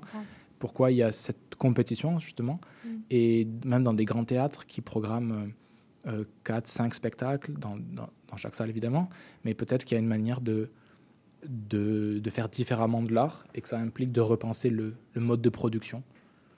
OK. Puis, ben, je trouve ça génial comme idée, comme ça. Puis là, je, je sors juste la première chose qui me vient en tête, qui est, qui est euh, je sais pas, une réaction euh, un peu, un peu bête et méchante, mais dans le sens, les salles, si, si, si tu veux mettre, si les théâtres sont occupés puis qu'il y a plus d'art tout le temps, est-ce que euh, tu penses qu'il va y avoir plus de public? Parce que même en ce moment, les certaines salles ont du mal à être remplies avec la programmation qu'il y a, qui, et puis les programmes sont pas occupés tout le temps. Mais euh, toi, tu penses que le public viendrait s'il y, avait, s'il y, en a- il y aurait plus de public aussi? Moi, je Ou pense- pas nécessairement? Je mais- pense que c'est- vraiment la question centrale dans le- qui- qui- pour nous. Et puis, comment on- les, les rapports tombent tous les 4-5 ans, qui va au théâtre, il y a une Mhm. part très faible de population qui va au théâtre. Comment on appelle d'autres personnes? Je suis pas sûr que ce soit dans ces systèmes-là. De, je pense qu'il y, a- y a vraiment un, un décentrage à faire. Moi, je pense que d'aller chercher d'autres mondes, c'est d'aller jouer ailleurs aussi. Mm, Après, il, y a- il, il- il faudrait qu'il y ait des plans de communication, mais les communicants sont bons dans les théâtres, mais Mhm. c'est difficile. Mhm. Je pense que, et ça je rejoins les- le programme politique de Sébastien Dodge, ça passe par l'éducation très tôt, mais ça passe aussi par faire ailleurs du théâtre. J'ai l'impression que ça va être très compliqué de, Mhm. de, de, de faire venir les gens dans des salles. faut aller. Je pense. Je pense que ça, ça- ça- ça passe par là, ce qu'on appelle le tiers-lieu, ailleurs. Et puis ensuite, on- les gens, une fois que tu as la proximité, après tu, tu peux, tu peux bouger, mais j'ai l'impression que c'est très difficile. Euh, mais si déjà tu, tu changes un peu le, tu changes un peu l'idée de ce qu'est le théâtre, si tu casses un peu l'idée de, euh, de, de lieu inaccessible, euh, j'ai l'impression que ça, ça se peut. Euh, si, si déjà, euh, pour reprendre ce que disait Milorao, si déjà tu invites le public à venir quand il veut, après évidemment c'est compliqué, hein, mais Mhm. c'est accessible au public quand il veut, déjà, il n'y a pas cette barrière-là un peu sacrée de je viens à partir de 8 heures, parce que la pièce est à 8 heures, mais d'ouvrir vraiment comme lieu ouvert, quoi. Comme un parc public, je sais pas. Après, évidemment, ça demande des, des mois et des années. Je pense que c'est pas en une fois que ça se passe, mais cette idée-là de ne plus faire le, le théâtre comme euh, le lieu d'une personne qui invite telle compagnie à faire un spectacle de temps à temps, mais Mhm. que ça devient quelque chose d'un peu plus euh, ouvert et vivant et, et peut-être un peu bordélique aussi. Je pense que ça, ça peut appeler. Après, euh, c'est c'est un, un devenir, hein. mais ouais, j'ai l'impression. Je sais pas, c'est mon, mon point de vue. Faudrait que je mette la musique, c'est ça. hein. Mais ouais, Je c'est- ouais, je pense que de la musique. Mais je sais pas. euh, parce que toi, occupation, ça, ça, ça peut faire un peu rigide, tu, tu penses? Je pensais occupation Euh, comme euh, Peut-être pas. comme euh, squat. Comme Ouais, je comprends. occupation, pas occupation. Mais- mais- Ceci est à moi. Non, non, comme il y, a- comme il y, a- il y a du bruit et du monde tout le temps. je comprends. Mais c'est ça, mais C'est plus ça. Je comprends. Mais c'est que occupation ou squat, ça pour moi, ça, ça connote quelque chose, euh, mais particulièrement squat, mais dans le sens si tu le mets en. Ça, ça connote le fait d'être à un endroit où tu peux être délogé à n'importe quel moment par l'autorité en charge du lieu. Ah oui, mais Pour moi, pour moi un, squ- un squat, il, il y a quelque chose d'éphémère, il y a quelque chose dont on ne sait pas combien de temps ça va durer parce que si jamais la ville euh, fait comme tassez-vous, vous avez, il n'y a aucun recours pour se protéger. ok. Donc pour moi, mais, mais, mais c'est pour ça que je comprenais, je pense, occupation dans une forme d'illégalité ou de Ah qui, qui, peut être acceptée puis qui peut tenir un moment, mais qui peut aussi être bouleversée rapidement. Mais peut-être pas. On a nos amis, de, on a nos, grands maîtres de l'école nationale derrière la vitrine. Salut Robert. mais oui, non, mais non, je pense pas. Je pense pas en termes d'occupation euh, violente, mais l'idée de que le théâtre devienne cette espèce de, de, de, place où on puisse rentrer, sortir. Mais après, peut-être que, évidemment, c'est comme le manifeste de, de Milorov, ça doit pas être forcément tous les théâtres qui doivent agir comme ça, mais cette, cette idée d'avoir une espèce de, de, de chaos, quoi.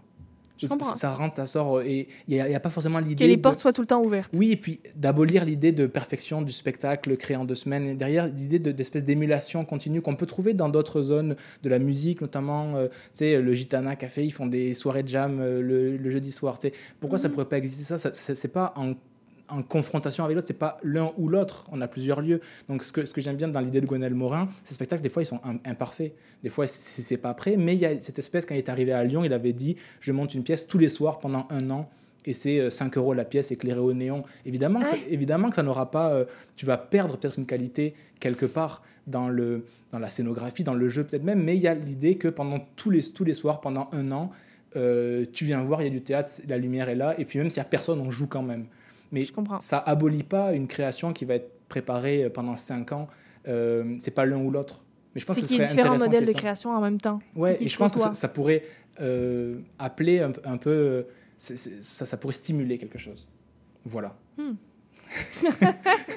On écoute un peu de musique. Amil and the Sniper. À tout de suite.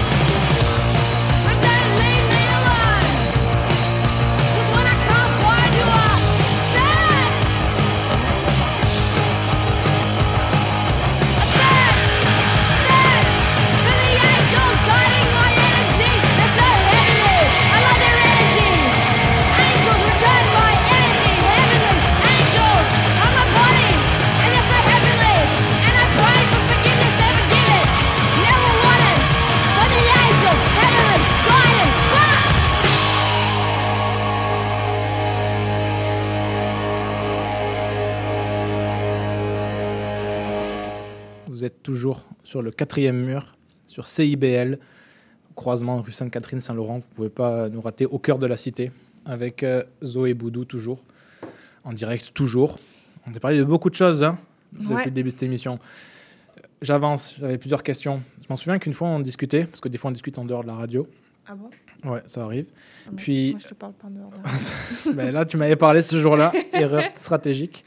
Euh, et puis, on parlait de, de, de nos métiers, du métier aussi d'in- d'interprète. Que, puis, il y, a tellement de manières aussi de voir ces, ces- ces métiers-là. Puis, je me souviens, puis si c'est pas ça, ben, Qu'est-ce que j'ai dit? Ouais, si c'est pas ça, ben, tu me corriges. Tu disais que ce qui, non, non, ce qui t'intéressait, notamment en ce moment, mais ce qui t'intéressait particulièrement, c'était aussi de comment euh, creuser un personnage, chercher un personnage.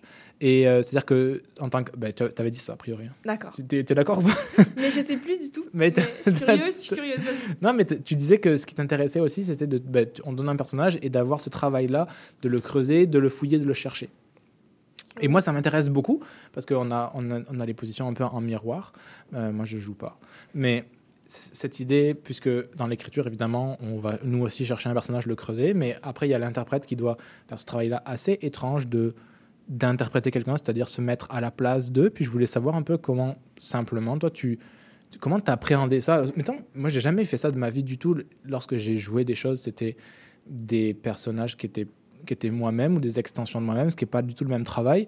Toi, lorsque tu distribues un, un personnage qui est une altérité, parce qu'on on, on va pas écrire ton, ton toi bis, quoi, c'est une altérité, comment tu, comment tu reçois ça? Est-ce que, est-ce que, est-ce que déjà, est-ce qu'il y a un truc stimulant de, d'être complètement l'autre? Ou est-ce que tu essayes de le. Je vais dire des choses peut-être banales, mais est-ce que tu essayes de te le approprier, de te le rapprocher à toi? Est-ce que tu essaies d'aller vers lui? Est-ce que c'est pas du tout ces mécanismes-là euh, de pensée? Est-ce qu'il y a ces, ces trajets-là d'aller vers le personnage, de le ramener à soi? Est-ce que tu le vois comme une figure euh, littéraire, théorique Ou est-ce que tu vas chercher des choses très pragmatiques Euh, Je sais que des fois, il y en a qui disent ben, comment il mange, comment il dort, comment il vit Ou est-ce que. Comment tu essayes d'avoir ça? Parce que c'est quand même assez fondamental. On n'en a pas beaucoup parlé.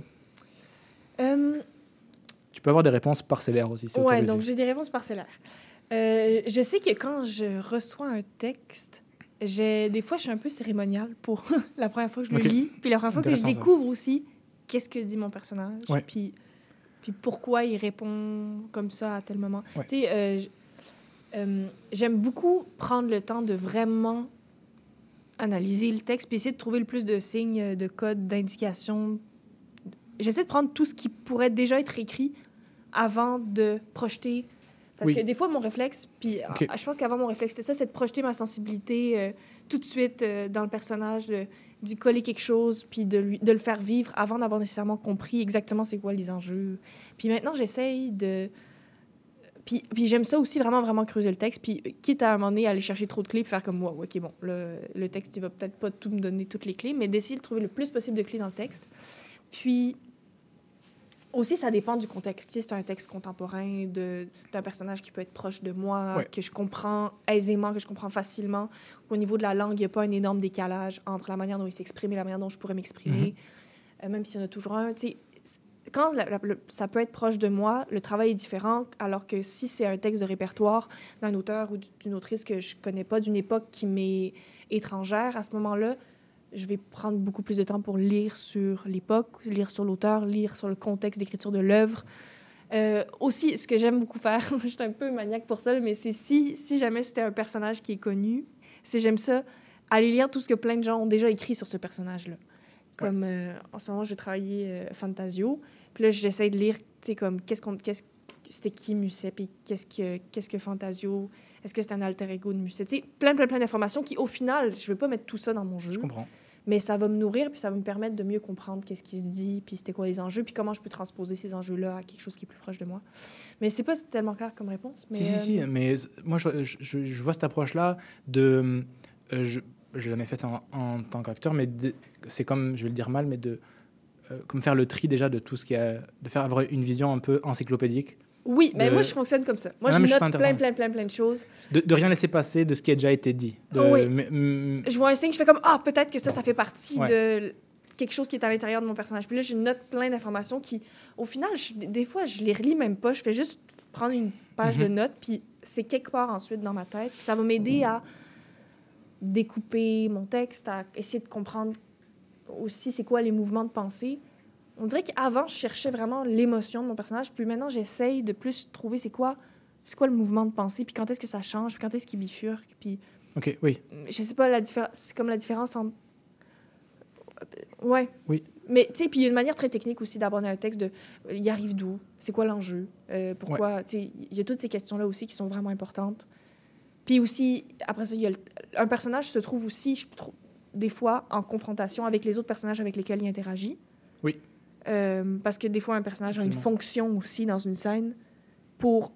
Des fois, un personnage est, est là pour faire valoir euh, euh, la bêtise d'un autre personnage, pour faire valoir le... le- pour- en tout cas, pour... Des fois, ça fonctionne dans une dynamique aussi. Ça dépend vraiment des styles, des, des textes et tout. Oui, non, mais Ouais. en plus, tu as quelque chose d'important du texte euh, classique où il a été vu, revu, rejoué plein de fois, et enfin, qui a été en tout cas interprété Ouais. par plusieurs personnes, par différents moments, et des textes plus contemporains où tu es la première à interpréter le personnage. J'imagine que c'est pas pareil non plus. Ouais. Toi, est-ce que tu écris des. Est-ce que quand tu écris, est-ce que tu écris des bibles de personnages? Est-ce que tu Ah ouais. t'imagines euh, euh, ce que le personnage a mangé le matin? euh, Bah, c'est pas du tout pour me défausser, mais il faut que déjà je mette de la publicité, mais Ah. je vais réfléchir Nice. après. Non, non, mais je- ça me laisse plus de temps euh, pour y penser, mais c'est vrai qu'on On va va très savoir très à quel vite. point tu vas loin dans ton imagination Ouais. des personnages. Ouais, des bibles de personnages. C'est vrai que ça s'appelle les bibles de personnages, c'est pas pour rien. Ben, en télé, mais ouais, non, mais non, c'est vrai. Mais oui, il faut vraiment écouter euh, la publicité et de la musique aussi euh, pour calmer tout ça. C'est la version acoustique de Homo Oui d'Aloïs Sauvage. Donc Aloïs Sauvage et après un peu de publicité. Et on se retrouve, euh, on se retrouve juste après pour le dernier bloc de l'émission.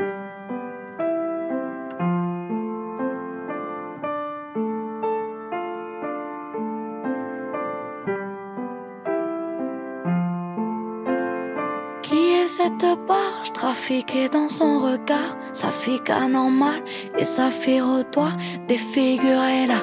Qui est ce bâtard? Vers la borderline Tyranniste affable qui suce sa proie Décapitez-le, offrez sa tête au roi Faites-en ce que vous voulez Vous la connaissez pas La reine veut la dévorer Offrez sa tête au roi, faites-en ce que vous voulez. Vous ne le connaissez pas, lui le prince veut l'épouser.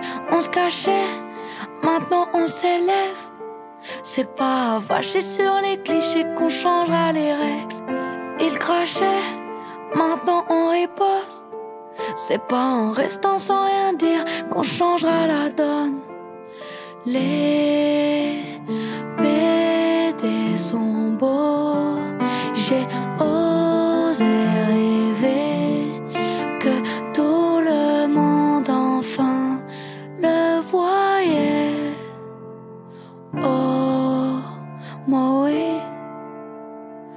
L'arc-en-ciel brandit des superbes vasées. Oh, oui. Les horizons ternis, pour nous c'est non merci. Oh, moi oui. L'arc-en-ciel brandit des superbes vasées. Oh, oui. Les horizons ternis, pour nous c'est non merci.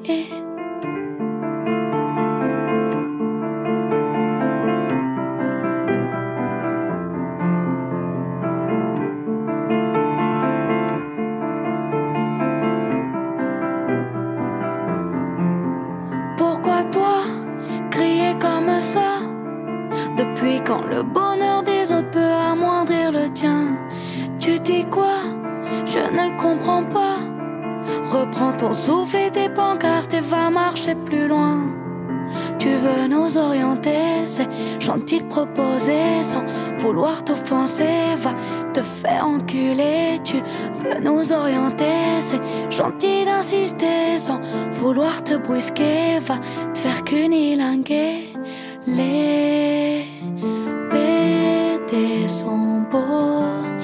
j'ai osé rêver que tout le monde enfin le voyait. Oh, oui. L'arc-en-ciel brandit des superbes vasées. Oh, oui. Les horizons ternis, pour nous c'est non merci. Oh, Moé. L'arc-en-ciel brandé et tes superbes vasés. Oh, Moé.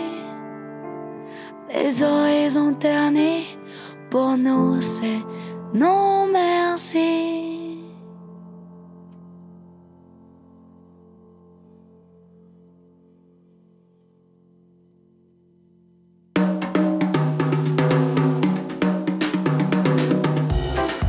Tonic, c'est une émission dynamique sur le fanzine, la culture underground et les archives littéraires au Québec. Je reçois un, une zineur, zineuse pour jaser d'inspiration et de création chaque mercredi 18h sur les ondes de CBL 105 FM Montréal.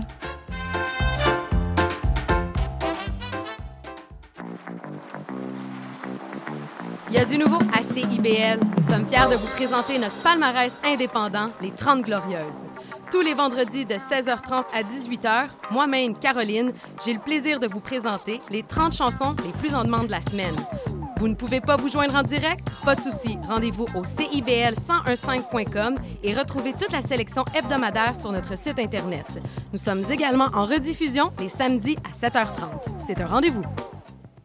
CIBL, le quatrième mur, retour en direct avec Zoé Boudou en face de moi-même et la nuit qui tombe doucement sur Montréal. Et Hugo Flex. Et Hugo, euh, on dit on va jamais s'en sortir de ce truc. non, c'est adopté. Nous parlions, ah, et on, on est, on est toujours un peu en retard, on est désolé pour les publicités qui tombent pas tout à fait à l'heure, mais il vaut mieux être euh, en retard qu'en avance, sinon c'est-à-dire qu'on n'a plus rien à dire, plein de choses à dire. On parlait de la composition des personnages. Exactement, je te remercie de... j'ai exprimé mon, mon approche en quelques mots confus. Et toi, comment Non, tu fais pour clair. créer un personnage? Ben, je- déjà, je sais pas. Première euh, réponse, exactement. J'ai pas de méthode. Euh, J'aime. Est-ce que tu donc t'imagines les histoires pas en fonction des caractères ou des En fait, ce qui pourrait être euh, commun à chaque fois, sur les plus dizaines de textes que j'ai écrits, j'ai pas non plus un recul fou sur ma pratique, hein, mais quand même. Euh, ça arrive très souvent que je. D'abord, je les fasse parler, sans trop savoir qui ils Mm. sont et elles sont, ni dans quelle histoire ils et elles se trouvent nécessairement. Ça dépend de beaucoup de choses. J'ai des contre-exemples fous à ça où je sais comment ça commence, je sais comment ça finit, puis en- entre-temps, non. Je, je- je sais qui est là. Mm. Mais des fois, c'est vraiment de les faire parler. De les, donc, c'est juste des, des lettres ou, ou juste des, des, des voix. Et en, en se parlant, ils construisent une situation et ils se définissent par, le, par la parole. Parce qu'en plus, je crois beaucoup, ben, le théâtre, c'est ça, c'est qu'on n'a pas accès, euh, on, on a accès juste à des gens qui se mettent à parler. On, on a accès à des personnages juste par ce qu'ils disent. Mhm. eux.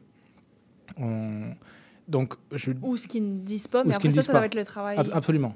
du Oui, jeu. Oui, bien sûr. Mais par exemple, par rapport au, au- au- au roman où, où tu as, la voix euh, Ouais. du, du- du- du narrateur, euh, extra euh, de, de la parole, au, au théâtre, ce, ce- ce- ce à quoi on a accès, c'est la, la voix du personnage Mhm. lorsqu'il décide de, de prendre la parole. Mhm.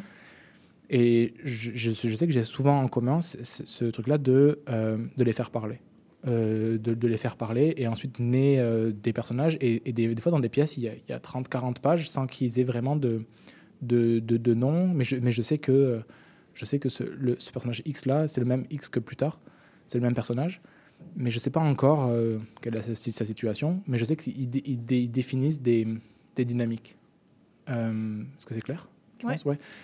Et au fur et à mesure, après, il y, a- il y a le besoin, au bout d'un moment, où tu as juste des, des, des, des voix qui parlent, tu as besoin après de les, de les poser, et vient le moment, pour moi, de, de leur donner un nom. À partir de ce moment-là, c'est je trouve c'est un ancrage quand même. Mhm. Tu leur donnes un nom, qui n'est pas un nom donné au hasard, qui répond à plein de choses. Et à ce moment-là, ils deviennent plus concrets encore. Mais avant, je, je savais que ce personnage-là, dès qu'il allait parler, c'est lui qui disait ces répliques-là à ce moment-là, mais il n'avait pas vraiment de nom. Et euh, des fois, c'était pas très ancré. Et après, tout le travail qui est des fois laborieux, c'est justement de réancrer ça dans des situations, ce qui peut. Des fois, moi, c'est pas- ce qui m'intéresse des fois le plus, donc ça peut avoir des fois des scènes un peu évaporées ou des choses un peu théoriques. Donc, ça, c'est- il faut ramener ça dans l'histoire, etc. Mais Mhm. j'aime beaucoup les faire parler.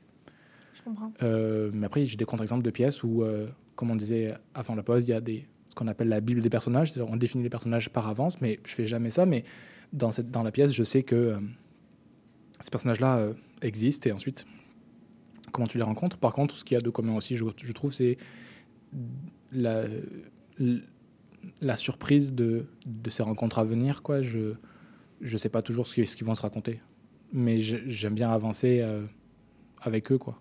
Mhm. Tu vois ce que je veux dire? Ouais. de, je, je- mais par contre, c'est assez clair dans ma tête un peu ce qu'ils ce qui, ce qui sont eux-mêmes dans leur dynamique de, de conflit. Après, euh, ça va être par, un peu par après de définir un peu plus des, des statuts sociaux. quoi. Et un truc qui est important, mais je veux pas en faire une- un dogme non plus, mais quand même qui est assez important, c'est de la plupart du temps, je, je sais un peu pour qui j'écris. Et ça ne veut pas dire que je écris pour la personne un rôle sur mesure, sur mesure étant ce que lui ou elle peut faire, tout ça. C'est juste que j'a- j'ai la voix et le rythme de la personne. C'est plus ça.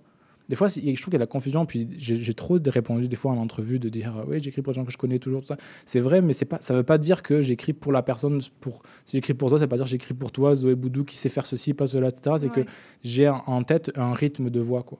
Et moi, c'est plus ça qui, qui, qui m'intéresse quand j'écris pour une personne, c'est plus le ouais, l'énergie de la personne. Et des fois, ça peut aller chercher une contre-énergie aussi de la personne. C'est pas forcément aller dans le sens, mais de savoir que cette personne-là a cette énergie-là, du coup, je peux m'en amuser de telle ou telle manière. Je pense, que, je pense que ça répond à la question. Ouais. Yes. Vraiment. Puis, euh, ouais. Puis, en tout cas, si je reviens au travail du comédien Absolument. après, mais euh, parce que j'ai lu récemment le euh, des extraits du Paradoxe du comédien, qui est un texte écrit par Diderot, qui réfléchit au travail du comédien et de la comédienne.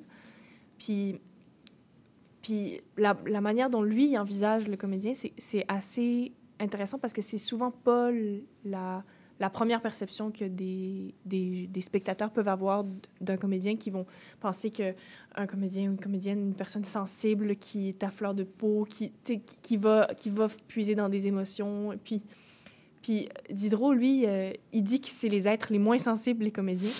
Vrai. Parce qu'ils sont, ils sont, ils sont juste, ils sont bons pour imiter les choses, ils sont bons pour regarder, ils ont la tête froide, ils observent, puis ils reproduisent. Ils étudient, puis ils peignent. Puis il dit que la sensibilité, c'est pas la qualité d'un grand génie. Puis il dit c'est la tête qui fait tout. Puis je trouve ça drôle parce que c'est pas... C'est souvent pas la perception qu'on a, du travail de comédien, mais en même temps, on dirait que je comprends ce qu'il veut dire parce que euh, il faut faire un, je pense qu'il y a un, un espèce de chemin entre ce que dit Diderot puis la sensibilité excessive là. mais effectivement tu peux pas être tu peux pas juste jouer en étant constamment en train de chercher l'émotion à tout moment il faut aussi que la tête travaille puis que la tête guide puis le c'est ça le travail puis l'analyse de texte ça sert à ça aussi après ça tu peux pas juste Ouais. jouer en, en étant uniquement rationnel parce qu'il manquerait je pense quelque chose y a- il y a une part de, du travail qui à un moment donné peut nous échapper ou qui mais en tout cas, par rapport au travail de comédien, je trouvais ça intéressant de. Lui, lui, il pense que pour pouvoir rejouer tous les soirs la même chose, il faut être absolument. euh, C'est comme un travail d'imitation parfait, mais pas. euh, Qu'est-ce qu'il dit? Il dit. euh, il dit il- le talent du comédien, ça consiste pas à sentir, mais à rendre, à rendre si scrupuleusement les signes extérieurs du sentiment que vous vous y trompiez. Donc, c'est juste un travail de tromperie, puis le comédien peut quasiment être vide à l'intérieur, tant qu'il est bon. Mais en tout cas, je Mais je comprends. pour le travail de personnage, je trouve ça. Dans la manière de trouver un personnage, c'est vrai que des fois, j'y vais par l'émotion en essayant de transposer. Mettons, si je parle à, à mon frère dans la pièce, j'ai pas de, dans le sens, Ouais, je je parle à mon- comprends. euh, là, je vais m'imaginer que je parle à ma sœur, puis là, je vais essayer de trouver l'énergie que j'ai quand je parle à ma sœur. Mais des fois aussi, c'est juste. Bon, là, je vais découper ici, puis il me semble qu'un personnage, il, il sais, c'est comme un mix. Mais c'est drôle que tu dis Diderot parce que ça, ça- ça renvoie à une pensée euh, de, de son époque aussi. euh, c'est- tout n'est pas contemporain, mais euh, lorsque Descartes écrit aussi, il a- il ben, c'est devenu même un adjectif, quoi, euh, cartésien, Ouais. etc. Mais d'avoir cette pensée euh, Descartes qui parle de, de, de, de, de- de la machine presque pour, pour, pour l'humain. Enfin, c'est de, ce rapport très froid Mhm. euh, de, la pensée comme système et, et comme euh, animal-machine, l'humain. Donc ça renvoie un petit peu à, à- à ces pensées contemporaines-là de, de cette époque-là, Mhm. de, qui c'est vrai qui est très différente d'aujourd'hui. Ouais. Mais donc, je pense qu'évidemment, il y a des, des chemins entre les deux, mais c'est- vrai que lo- lorsqu'on si on écoute des interprètes parler, euh, des fois à la radio, tout ça, c'est vrai qu'il y a beaucoup cette idée de l'émotion qui submerge, de comment se couler dans le personnage. Puis on va prendre la, cette froideur un peu là, euh, on parle d'Hydro comme presque un désengagement, je Mhm. trouve, aujourd'hui. Mettons, on, on prendrait ça comme euh, presque une injure euh, au jeu ou au personnage. Ouais. alors que, que c'est un moi, travail. je- ouais, y, il y a quelque chose de. Je, je suis pas totalement d'accord avec lui, mais il y a quelque chose que je comprends dans sa description Ouais. du travail du comédien. Ouais, ouais, ouais. En tout cas, tout le monde peut être différent aussi, mais moi, je comprends cette étape-là dans le travail.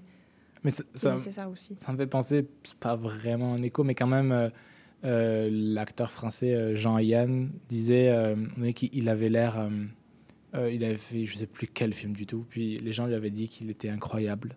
Donc, dans telle scène, il avait l'air particulièrement investi, puis en fait. Il, fronçait un peu les yeux parce qu'il lisait le texte qu'il n'avait pas pris Oh par cœur, qui était à côté. Puis les gens lui vantaient son regard pénétrant, etc. Puis il était juste en train de, de, de pallier ses- son manque de lunettes. Enfin, Mais oui, c'est ça. et, et- mais l'effet pour le public est, est là. Et super. Donc ça, ça me Ça, fait vraiment rire. Il a un rapport extrêmement cynique au métier, où il allait là-bas pour gagner de l'argent, etc. Et ça me fait rire cette scène-là, on lui, qu'il avait l'air pénétrant, puis en fait, il cherchait son texte. Ça, Donc, bon. je sais oui. pas, c'est tous ces élans-là, où, euh, des, des gens qui jouent des rôles très différents d'eux-mêmes, et puis qui, une seconde après euh, être descendus de scène ou sortis de scène, sont, sont à la vie normale. Oui, ils n'ont pas besoin de, de non, transition. pas besoin de, de moments de... entre le personnage puis, puis toi. Mais c'est vrai, cela dit, c'est intéressant que c'est bien que tu aies ramené Diderot parce que c'est c'est vrai quand même. Je trouve qu'aujourd'hui, j'ai l'impression que euh, on va valoriser cette idée de porosité entre le personnage, l'investissement de compassion avec le personnage, de sortir investi. Puis même moi, quand je, quand je le parle et quand je le dis, j'ai l'impression que oui, c'est sûr, c'est un, un acteur ou une actrice authentique, puisqu'elle est en empathie avec son personnage. Quelqu'un qui serait un peu froid de son personnage, me dirais, ah bon, mince. Ouais. c'est peut-être complètement une mode contemporaine aussi. Ouais, je sais, je sais pas. Il y a aussi l'idée de mettre de soi dans, dans, Oui. dans, dans le personnage, puis de s'approprier, de, de, de reprendre. Ouais, comme tu disais, soit d'aller vers le personnage ou de dire voici ce que moi je veux mettre Ouais. dans, dans ce texte. Il y a aussi ça de. Je veux, mettre, je veux que les gens sentent ceci, Ouais. qui n'est pas nécessairement déjà dans le texte, mais que toi, tu peux projeter par-dessus. Je sais, des fois, oui, oui, des fois fait. je pense que ça peut fonctionner. Des fois, c'est moins... Je pense que... Je sais pas trop. Ça dépend tellement, tellement du style de pièce puis de Puis moi, direction. Dans tout ça, il y, a- il y a vraiment aussi la, la troisième personne qui est, qui, qui est le public et, et- et sans, Oui. euh, sans faire du tout de, de rhétorique nulle, de, qui vraiment qui change tout la, toute la donne. Oui, oui. C'est-à-dire que la, la, la personne va, va injecter d'elle aussi là- là-dedans. Le spectateur, oui. la oui, spectatrice. oui, oui, bien sûr. Bien sûr, c'est. Oui, c'est quelque chose qui n'est pas du tout dans le contrôle Non. du comédien ou du metteur en scène ou de, des concepteurs à ce moment-là. Non. C'est la part du public. Puis j'ai une grande euh, confiance et bienveillance dans ce regard-là aussi. En même temps, de, j'ai l'impression que globalement, le, le spectateur, la spectatrice va, a, a beaucoup de bienveillance envers les, les personnages, a envie d'y croire. quoi. C'est Oui. un, jeu de- c'est un jeu du mensonge. Les gens qui sont là ont, Mhm. ont envie d'y croire. Donc j'ai l'impression que euh, déjà, le, le chemin est, est quasiment fait lorsque tu présentes quelqu'un, un personnage sur scène. Le, le public va tellement y injecter de, de, de- de lui euh, qu'il y a un travail là-dedans qui est fait auquel tu n'as même pas accès, mais Mhm. tu peux avoir des, des- des personnages très, euh, très désincarnés a priori, ça, et le public va, va y injecter tellement de lui qu'il va, il va composer quelque chose avec, ça. Ça ne Ouais. veut pas dire qu'il ne sait pas nous travailler, évidemment, mais c'est comme une triangulation. J'ai l'impression que chaque, chacun y met quelque chose, et puis l'autre reçoit quelque chose, mais quelque chose de différent aussi. Et oui, c'est- il participe à ouais. construire le sens que, Ouais. Et c'est- et tête. c'est ça qui est un peu déstabilisant, des fois rageant, et puis quand même très beau Mhm. aussi. Parce que finalement, euh, Il y a une part qui t'échappe comme créateur. oui.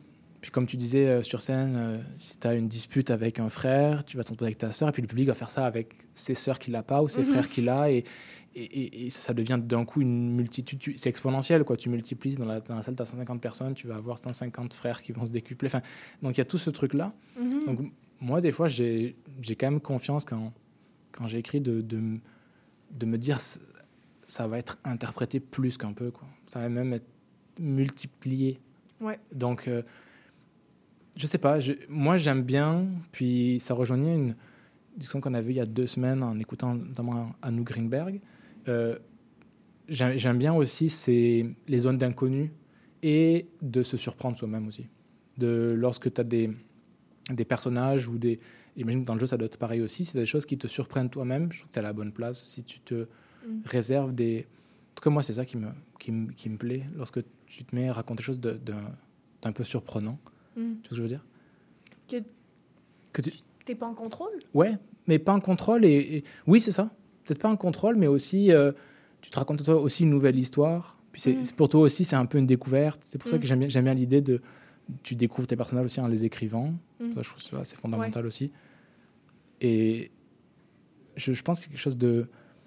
de, de beau là-dedans. De, t'a- t'avances, mais t'as pas, t'as pas les clés. C'est ça. T'as pas toutes les clés. Oui, c'est ça. Tu n'as pas déjà toutes les clés. Mais à un moment donné, tu vas faire certains choix qui vont Oui. définir quel, quelles futures incertitudes C'est pourront advenir ou pas. C'est en sûr. fonction de certains choix. Mais, c'est c'est certain que on- tout le travail, chaque fois qu'on voit dans, au plateau, j'ai l'impression que c'est toujours un travail aussi de euh, d'élargir, mais aussi de- des fois de fermer des portes parce que tu précises des choses, donc tu choisir ça renoncer, donc tu précises des, des- des affaires, mais, mais j'ai l'impression que ce qui, est- ce qui est beau aussi, c'est c'est qu'à un moment donné, tu, euh, je sais que tu peux discuter avec des publics, tu as des personnages qui, euh, qui, qui l'ont apparu à cette personne-là extrêmement antipathique, l'autre très, euh, Ouais. euh, très proche, puis c'est beau de garder ces portes ouvertes là pour le Mhm. public aussi. Euh, Mhm. même si nous on travaille, mais c'est cette complexité-là qui, qui je trouve très belle et très, très joyeuse à faire en tout cas. Moi, Mhm. j'ai- l'impression. Après, euh, je sais pas, après c'est quand même c'est étrange parce que c'est quand même, c'est un- travail très solitaire nous-mêmes. Mais est-ce que quand tu as terminé une, ben, quand Oui. T'as terminé une pièce, mettons, ça, ça continue d'évoluer ju- jusqu'à jusqu'à proche de la première souvent. Ouais, Mais quand tu as terminé, euh, est-ce que, est que toi-même, tu sais quels personnages te sont personnellement antipathiques ou sympathiques? Ah ou, oui. Ou est-ce que, est-ce que souvent, est-ce que dans tes propres pièces, tu les aimes tous Mhm. également? Ou est-ce que des fois, il y en a, tu fais comme lui, il va être... Est-ce que tu as le même degré de- d'empathie Ouais, mettons, je comprends. personnages ou pas? D'empathie et pas d'alter ego.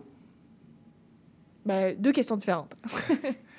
Parce que, ben, en fait, j'essaie de réfléchir à des cas concrets avec des pièces passées, mais hum, Ben, mettons dans Equinox, est-ce que tu as le même ouais, degré? Equinox sont beaucoup. Tu as 12 Ouais. personnages. Euh, Est-ce que des fois, il y a certains personnages, tu fais comme lui, je- tout ce qu'il va dire, c'est pas ce que je pense, ou je l'aime pas, ou tu sais, comme. ou est-ce que chaque personnage a une part d'ambiguïté qui peut rejoindre certaines personnes selon toi dans la salle? Est-ce que tu as des méchants, mettons, dans tes pièces? Ou tu penses que t'en as Euh, pas? Ouais, je pense qu'il y, a- il y a des. Pas au sens euh, hollywoodien, je pense pas qu'il y ait des méchants. euh, Mhm. Après, je pense qu'il y a des personnages avec lesquels je m'entendrais mieux dans la vraie vie s'ils existaient. Mhm. Il y a des personnages qui portent plus euh, ce que je porte moi. Mais ce qui me plaît, c'est d'aller les pousser dans des retranchements, dans des excès dans lesquels j'irai jamais entièrement. Mhm. Et, et dans Equinox, il n'y en a aucun que j'aime pas. Je les aime bien, mais c'est vrai qu'il y en a qui sont plus proches de moi. Et c'est pas forcément ceux qui sont plus simples à écrire, au contraire. Mais il y en a. J'aime bien la puissance des personnages, c'est-à-dire de pouvoir écrire des choses qui sont euh, trop grosses pour nous, trop graves pour nous, trop bêtes pour nous, euh, trop ridicules, trop belles, euh, trop courageuses. Ça, je trouve.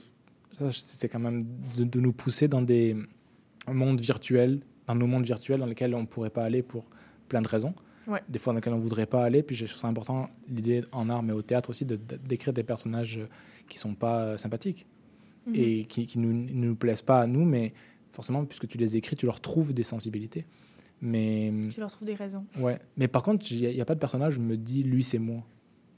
OK. Je pense pas du tout, en fait. Mm.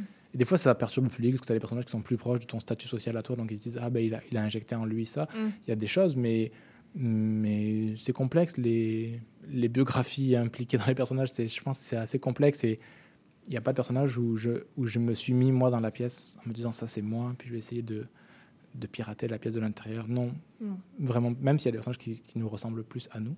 Mhm. Mm, Non. Mais c'est intéressant la question de jamais réfléchir en termes de aimer les personnages ou pas. Mais je je pense pas qu'il faille euh, ça, fait ça fait dogma mais on y est de toute façon. Je pense pas qu'il faille euh, moraliser en, en train de dire euh, lui euh, il faut pas qu'il fasse je- ce, ce personnage-là il est mauvais Mm. dans le sens que je sais pas j'ai- l'impression que il y a comme il y a- il y a comme il faut pas forcément les aimer, mais le- leur donner le- leur légitimité. Sinon, ça, sinon, ça se voit. et J'ai l'impression que ça devient, Mm. ça devient une, une pédagogie au public de dire celui-ci incarne le mauvais. Ouais. et ça devient. Tout ce un qu'il peu- dit, euh, sachez Ouais. que c'est pas. C'est ça, et c'est un clin d'œil un peu complaisant avec le public de faire. On est, on est bien d'accord que lui, c'est pas bien. Mhm. Et puis j'aime bien étonné qu'un personnage qui ait l'air, euh, un personnage qui a l'air un peu, un peu débile, d'un coup, il, t'as l'impression qu'il a, a tout compris depuis le début et Mm. que ce qu'il dit est extrêmement sensé. Mm. Ou le personnage qui avait l'air euh, extrêmement sûr de lui, en fait, il est complètement euh, dans le champ. Personnage qui avait l'air extrêmement euh, euh, méchant, non empathique, en fait, d'une grande civilité. Je trouve quand même chouette de, de pirater un peu ça. Est-ce que ça répond à la question, tu crois? Ben oui. Je crois qu'on est bientôt à la fin. Il nous reste, je pense, deux minutes. C'est les pires moments parce qu'il faut, faut trouver, tu sais, on peut pas se relancer sur quelque chose. Et en même temps, il faut quand même Ouais. conclure. Mm, Qu'est-ce ouais, ouais. qu'est-ce qu'on dit en deux minutes qui Mm. mérite deux minutes Donc c'est pas mais qui ne mérite pas plus. Ou alors il faut le lancer sur la suite, quoi. C'est compliqué. Ben, hein. ouais. C'est quoi un personnage que. euh, un personnage que t'aimerais jouer, disons? Moi? Ouais. Ah, Moi, je suis pas acteur. moi. Ouais, mais. Ah ouais, c'est une bonne question. Ah, Vas-y, je- après, je, je vais te retourner la question, donc réfléchis-y, comme ça tu Ouais, gagnes ouais. du temps. Un personnage que j'aimerais jouer? Mhm. Waouh. Je me sens pas du tout acteur, donc euh, c'est compliqué à dire. Un Mais personnage. tu dis quand même, des fois. Tu, tu, mais tu fais plus des rôles de ra- narrateur. Ouais, moi je joue. euh, là, je, si je joue, je joue une extension euh, Mm. diabolique de moi-même. non, pas diabolique, mais excessive, Mm. n'importe quoi. Euh, ah, c'est une bonne question. Mais je pense que j'ai trop peur, donc j'irai trop vers des facilités. Un des personnages proches de moi, tu vois. Donc c'est pas, Ok. c'est pas une bonne réponse. Ok. C'est pas- pas une audace de réponse. Ah, mais sinon, euh, tu dirais un personnage connu de la littérature? Pas nécessairement. Moi, je- pa- par exemple, Toi, je ouais. sais que j'aime jouer. Une, une des choses que je peux aimer jouer, mais plein d'affaires, mais c'est des personnages euh, un peu niais ou un peu euh, enfantins, un peu euh, très naïfs, je pense. J'ai- Ouais, je mais je pense que j'ai aussi une facilité pour ça, je pense, mais j'aime ça jouer des personnages qui, qui ont un regard un peu. qui n'ont pas le même regard que moi sur le monde, puis qui peuvent être un peu émerveillés ou partout. Naïf. Ouais, très naïf. J'aime j'aime bien ça.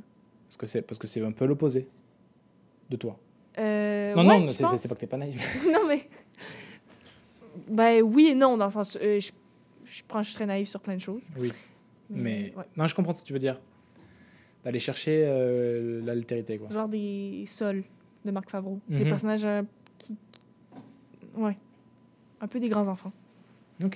Ça, j'aime bien. Il me reste 30 secondes, j'ai toujours pas trouvé mon personnage. non, mais c'est intéressant. hein, Est-ce je- que tu aimerais mieux jouer un personnage qui a beaucoup de pouvoir ou qui a pas beaucoup de pouvoir? Ah ouais. Ah, euh, j'ai rien réfléchi à la question. mais Vas-y, qui a pas beaucoup de pouvoir. Qui a pas beaucoup de pouvoir Ouais. Euh... On va faire un qui est à l'envers. non, mais ouais. Beaucoup de Euh, pouvoir, ok. Puis, euh, qu'est-ce que je peux te poser d'autre comme question? Ouais, c'est ça, un personnage, euh, tu sais, les, les- les personnages secondaires ou tertiaires euh, chez Tchekhov, c'est peut-être que comme ça je me cache un peu, je me protège. Mais sûrement qu'il y a des trucs à trouver. Ok, ça. ok, ok. Le, ouais, c'est ça. Genre le jardinier. euh, Ouais. Puis si jamais euh, t'es chaud, le, le Hippolyte qui dit pas grand chose au début, puis après il fait un monologue de 10 pages, ça Ah, c'est pas mal ça. Ça, c'est pas mal. Ah, ça, je te verrais faire ça. Voilà. Donc au début tu, tu dis rien, puis après tu, tu balances. Ok, ouais, Ah, pourquoi pas? Bon voilà. Maintenant euh, j'ai trouvé ma carrière, en. Hippolyte. On a hâte de voir ça. Merci infiniment Zoé d'avoir été avec nous. Merci, Hugo. Euh, on se retrouve la semaine prochaine avec plein de monde partout. On finit avec Abdel Malik avec Ground Zero. Merci Zoé, à très très vite. À bientôt. Time was I would criticize my neighbor if his religion was not the same as mine. But now my heart welcomes every form. It is a prairie for the gazelles and a cloister for monks, a temple for idols and a Kaaba for the pilgrim, the tables of the Torah and the book of the Quran. I follow the religion of love and whatever direction taken by love's camel. That is my religion and my faith. Come on.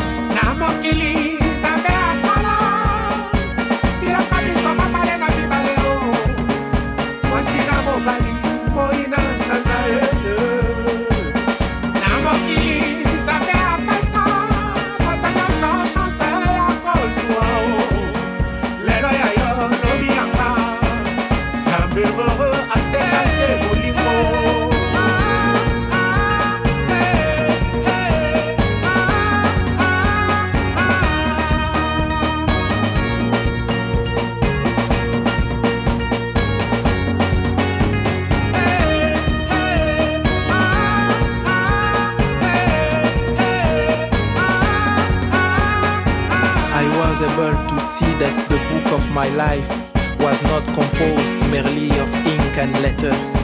My heart becomes white as snow when I test the savors of I love you. In your garden there are many flowers, but only one water. Let me clad myself in your love like a tunic. Let me count off the rosary of my heart in your memory. Let me shout to the world the perfume of my desire. The cement of providence bind us like the bricks of the secret.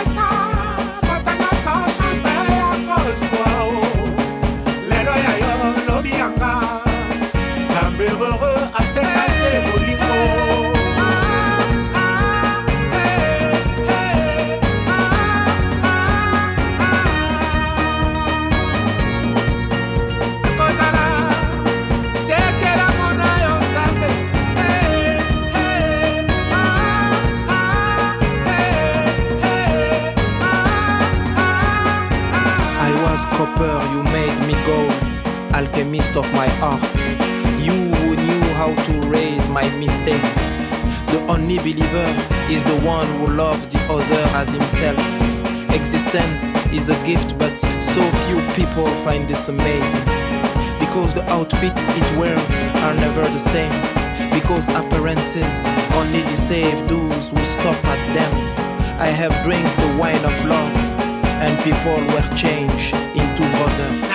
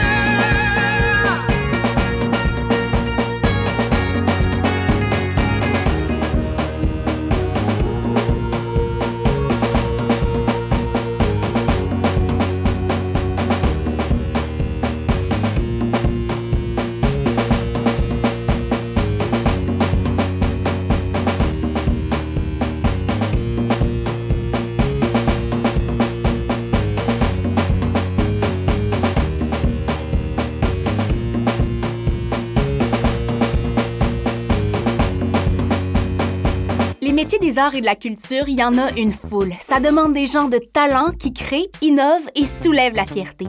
Ça fait des vies remplies d'imprévus, des journées qui suivent sans se ressembler, des avenirs hauts en couleur. De la gérance à l'enseignement, de la gestion au numérique, quel que soit ton engouement, tu vas trouver le métier qui va te passionner. Pour découvrir des gens et des carrières hors de l'ordinaire, visite cultureetmoi.ca. Culture et moi, des métiers de sens et de passion. Un message du gouvernement du Québec. Et oui, la vie de famille comprend son lot de défis. Ici Chantal Giraudet, votre animatrice et coach familial. Je vous invite à écouter mon émission Au cœur de la famille, qui est diffusée tous les mercredis soirs à 19h sur les ondes de CIBL 101,5 FM Montréal. Chaque semaine, j'aurai l'occasion de vous partager des conseils et des anecdotes qui, je l'espère, vous donneront un second souffle pour vous aider à faire face aux défis que vous